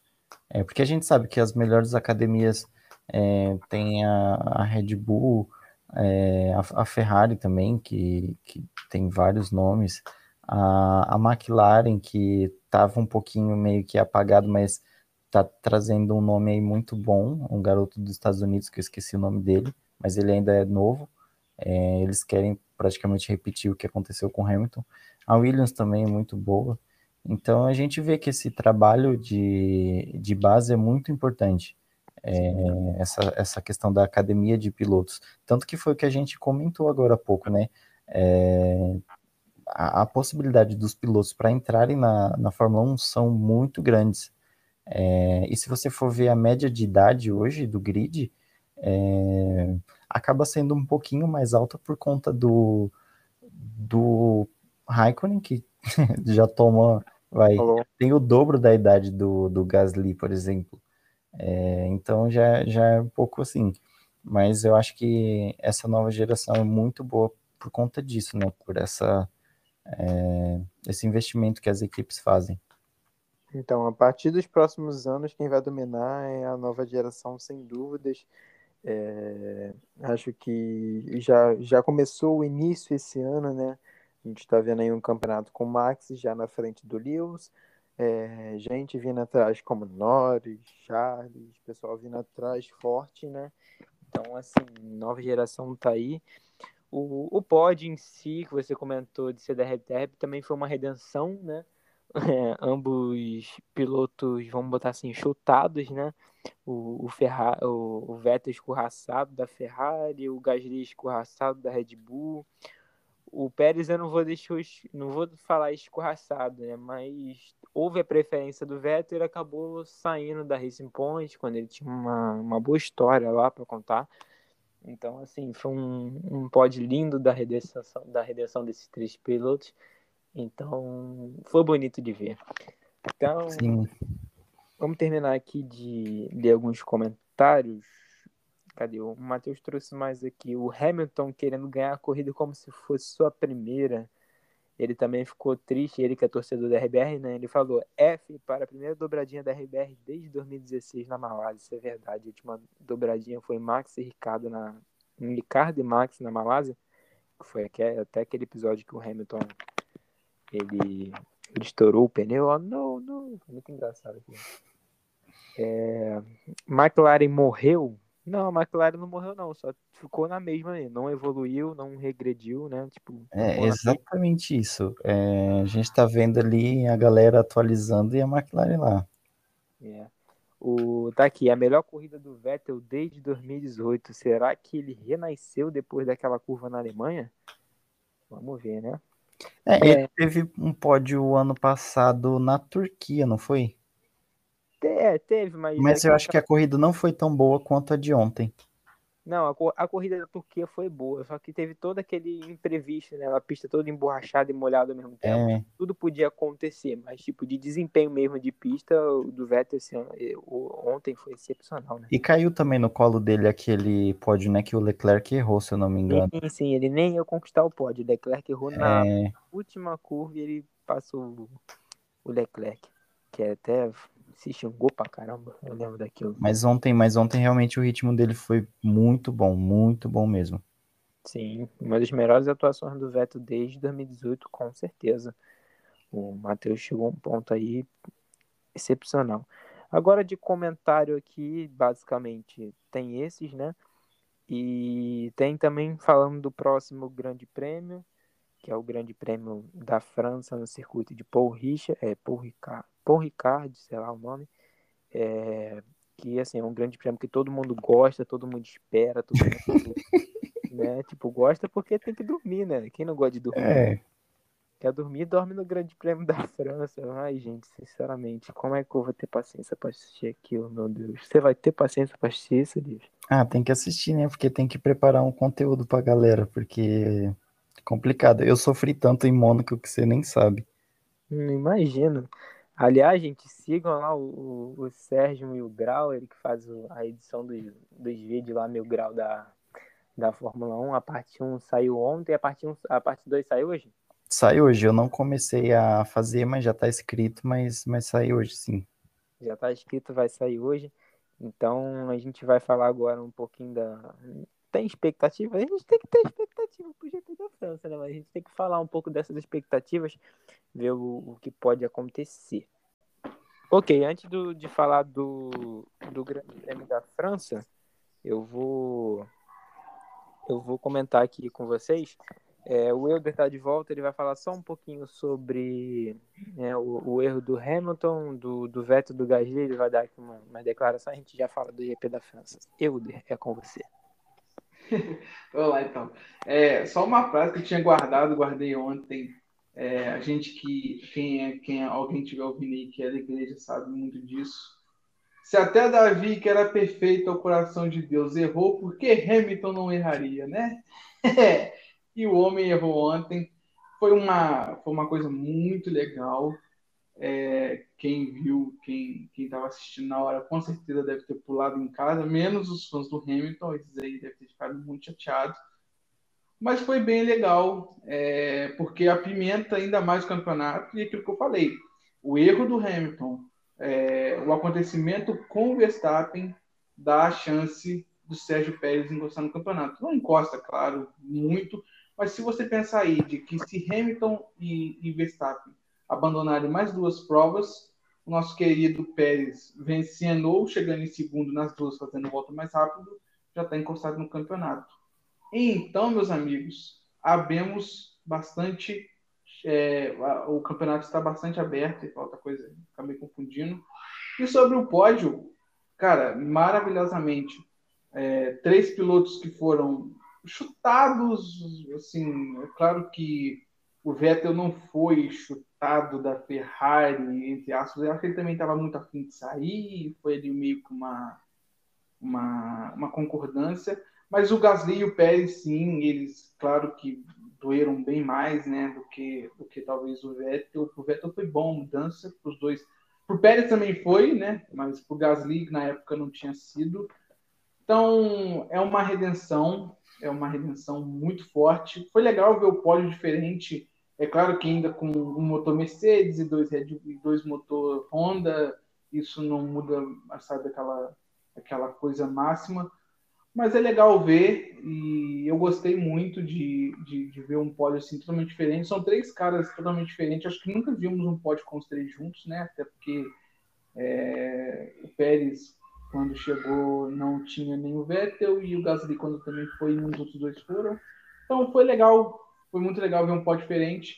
E ver o Vettel, né? Todo mundo viu o Vettel bem feliz. Eu achei que a vitória ia cair no colo do Vettel. Eu pensei que o problema do carro do Pérez era combustível. Se fosse, acho que estaria todo mundo agora bem mais feliz, mas também não tem muito problema, não. Então, foi legal, foi bem legal. É, o Elias tinha até comentado de um comentário que ele viu na internet, né? de uhum. que três, as três pessoas que estavam no pódio, o Pérez, o, o Vettel e o Gasly, têm ligação com a RBR. Então, tipo, foi um, foi um pódio, assim, praticamente da RBR, né? O Vettel, quatro títulos por lá, o, o Pérez, atual piloto, e o Gasly da academia, né? Então, tipo, ficou bem, bem forte marcado. É, então, vamos aqui falar é, encerrar o nosso podcast falando um pouquinho do, do que a gente espera para o GP da França. A gente tinha come, começado a falar aqui que. Pera aí, tô dormindo. É o GP da. Então, então assim, o pessoal aí tá bem desanimado, né? Mas fazer o quê? Vamos só ler uns comentários aqui. É, o, o Matheus, ele de novo. É, o que, que, ele espera do GP da França? Uma RBR dominante, o Hamilton mordido, isso com certeza. Né? O Pérez, ele espera que o Pérez tenha mais confiança e que não tenha muita pressão. E apesar de uma corrida entediante, ele prevê muitas brigas no pelotão intermediário. Alfa Tauri, Ferrari, McLaren, Aston Martin e Alpine. Será que as cinco equipes ficam ali brigando páreo, páreo uma com a outra? Olha, hum. posso... eu, eu acho Pode que não. Eu acho que não. Eu acho que a Ferrari, por exemplo, vai sofrer muito. Acho que a Ferrari e a AlphaTauri tendem a sofrer muito. A Alpine pode aparecer e pode aparecer bem junto com a McLaren. Eu acho que ali pode ser McLaren e Alpine brigando. É, e acho que a Ferrari vai ficar, a Ferrari com a AlphaTauri vão ficar um pouquinho pela questão das retas. E é uma pista de curvas rápidas. E, e a Ferrari a gente sabe que ela não é bom nesse sentido. Ela é bom em pista travada. Ela tá com carro bom para pista travada. E sobre o Hamilton tá mordido, cara, esse, esse, essa, essa afirmação é boa, porque assim, o Hamilton mordido ele pode acabar fazendo besteira. A gente sabe que o Hamilton mordido ele costuma. Os, os neurônios dele não costumam funcionar muito bem, não. E assim, sabe, eu tô achando que ele pode acabar aí tendo algum toque com o Verstappen. Igual eu falei, o Pérez está ali dado como morto, mas numa dessa, ele e o, e o Verstappen batem, o Pérez já fica com uma corrida na mão de novo. Se o Bottas não tiver lá, claro, para aparecer, e eu acho que a configuração do carro vai ser mais ou menos igual foi a de Baku, o, pro, pelo menos para o carro da Mercedes.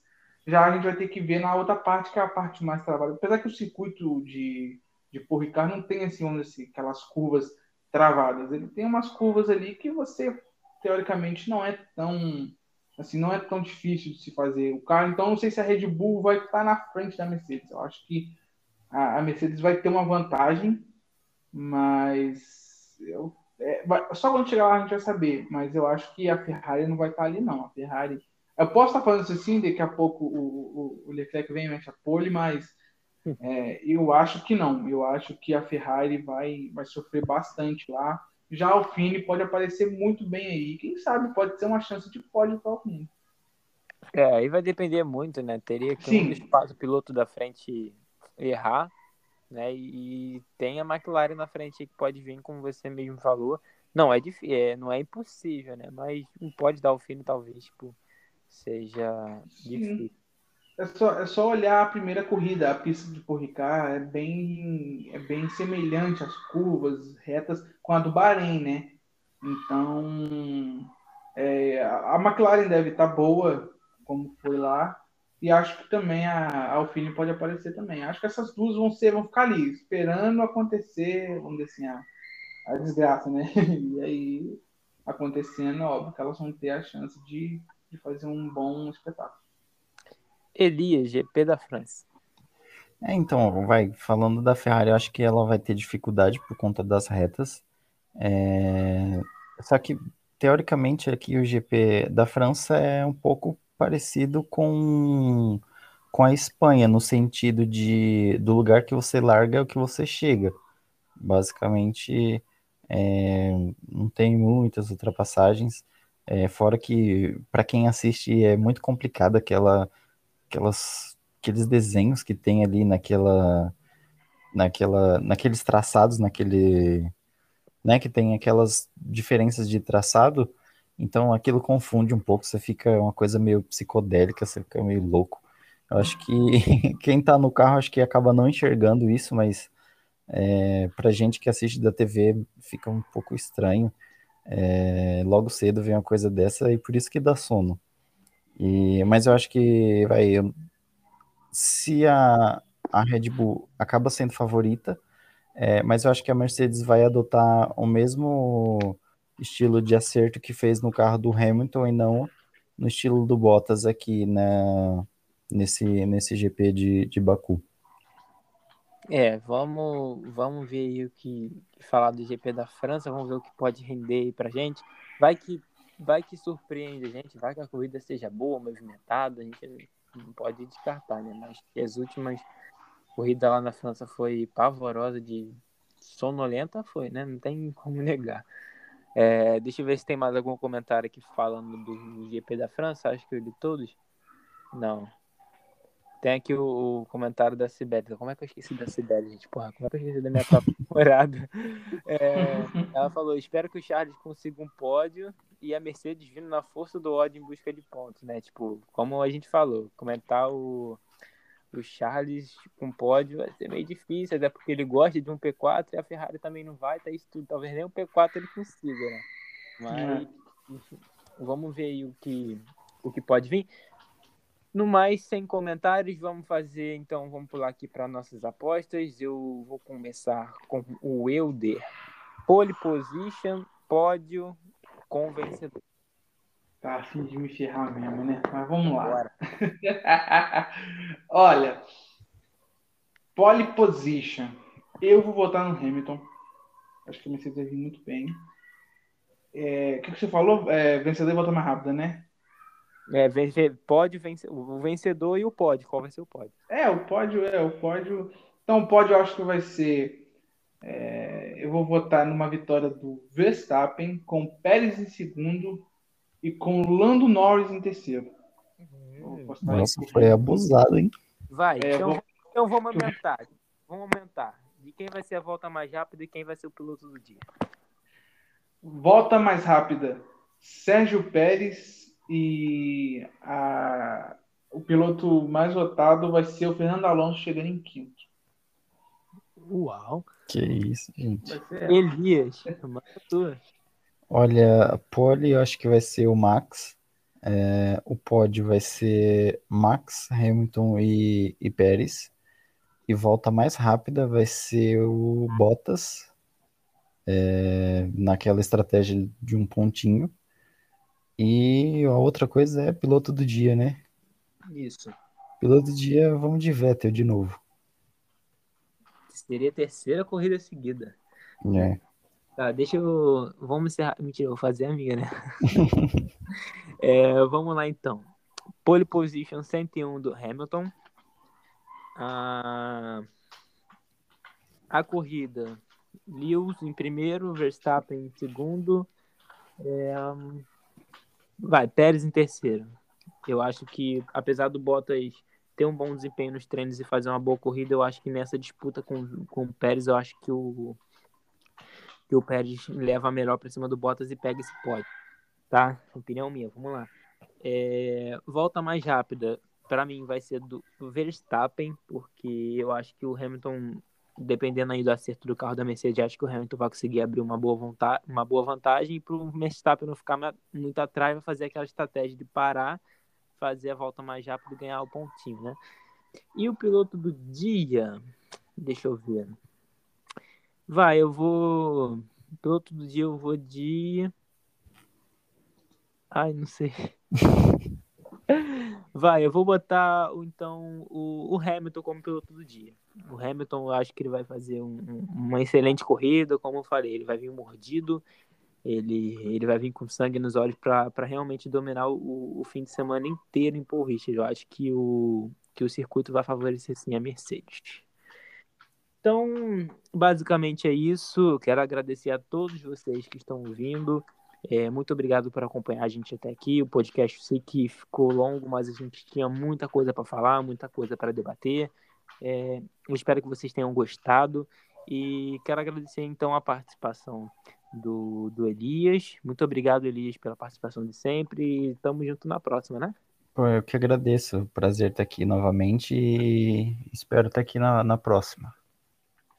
E também agradecer o, o Euder, né, que desde a fundação do podcast está sempre aí com a gente, sempre marcando presença. Muito obrigado por mais uma semana presente com a gente, Euder. Eu que agradeço pela oportunidade. Se vocês quiserem, na próxima aí, estamos aí para falar do GP da França. E tomara que com bastante assunto, que não venha ser sonolento. E que no nome de Jesus tenhamos bastante coisa boa. Amém. Amém. Amém.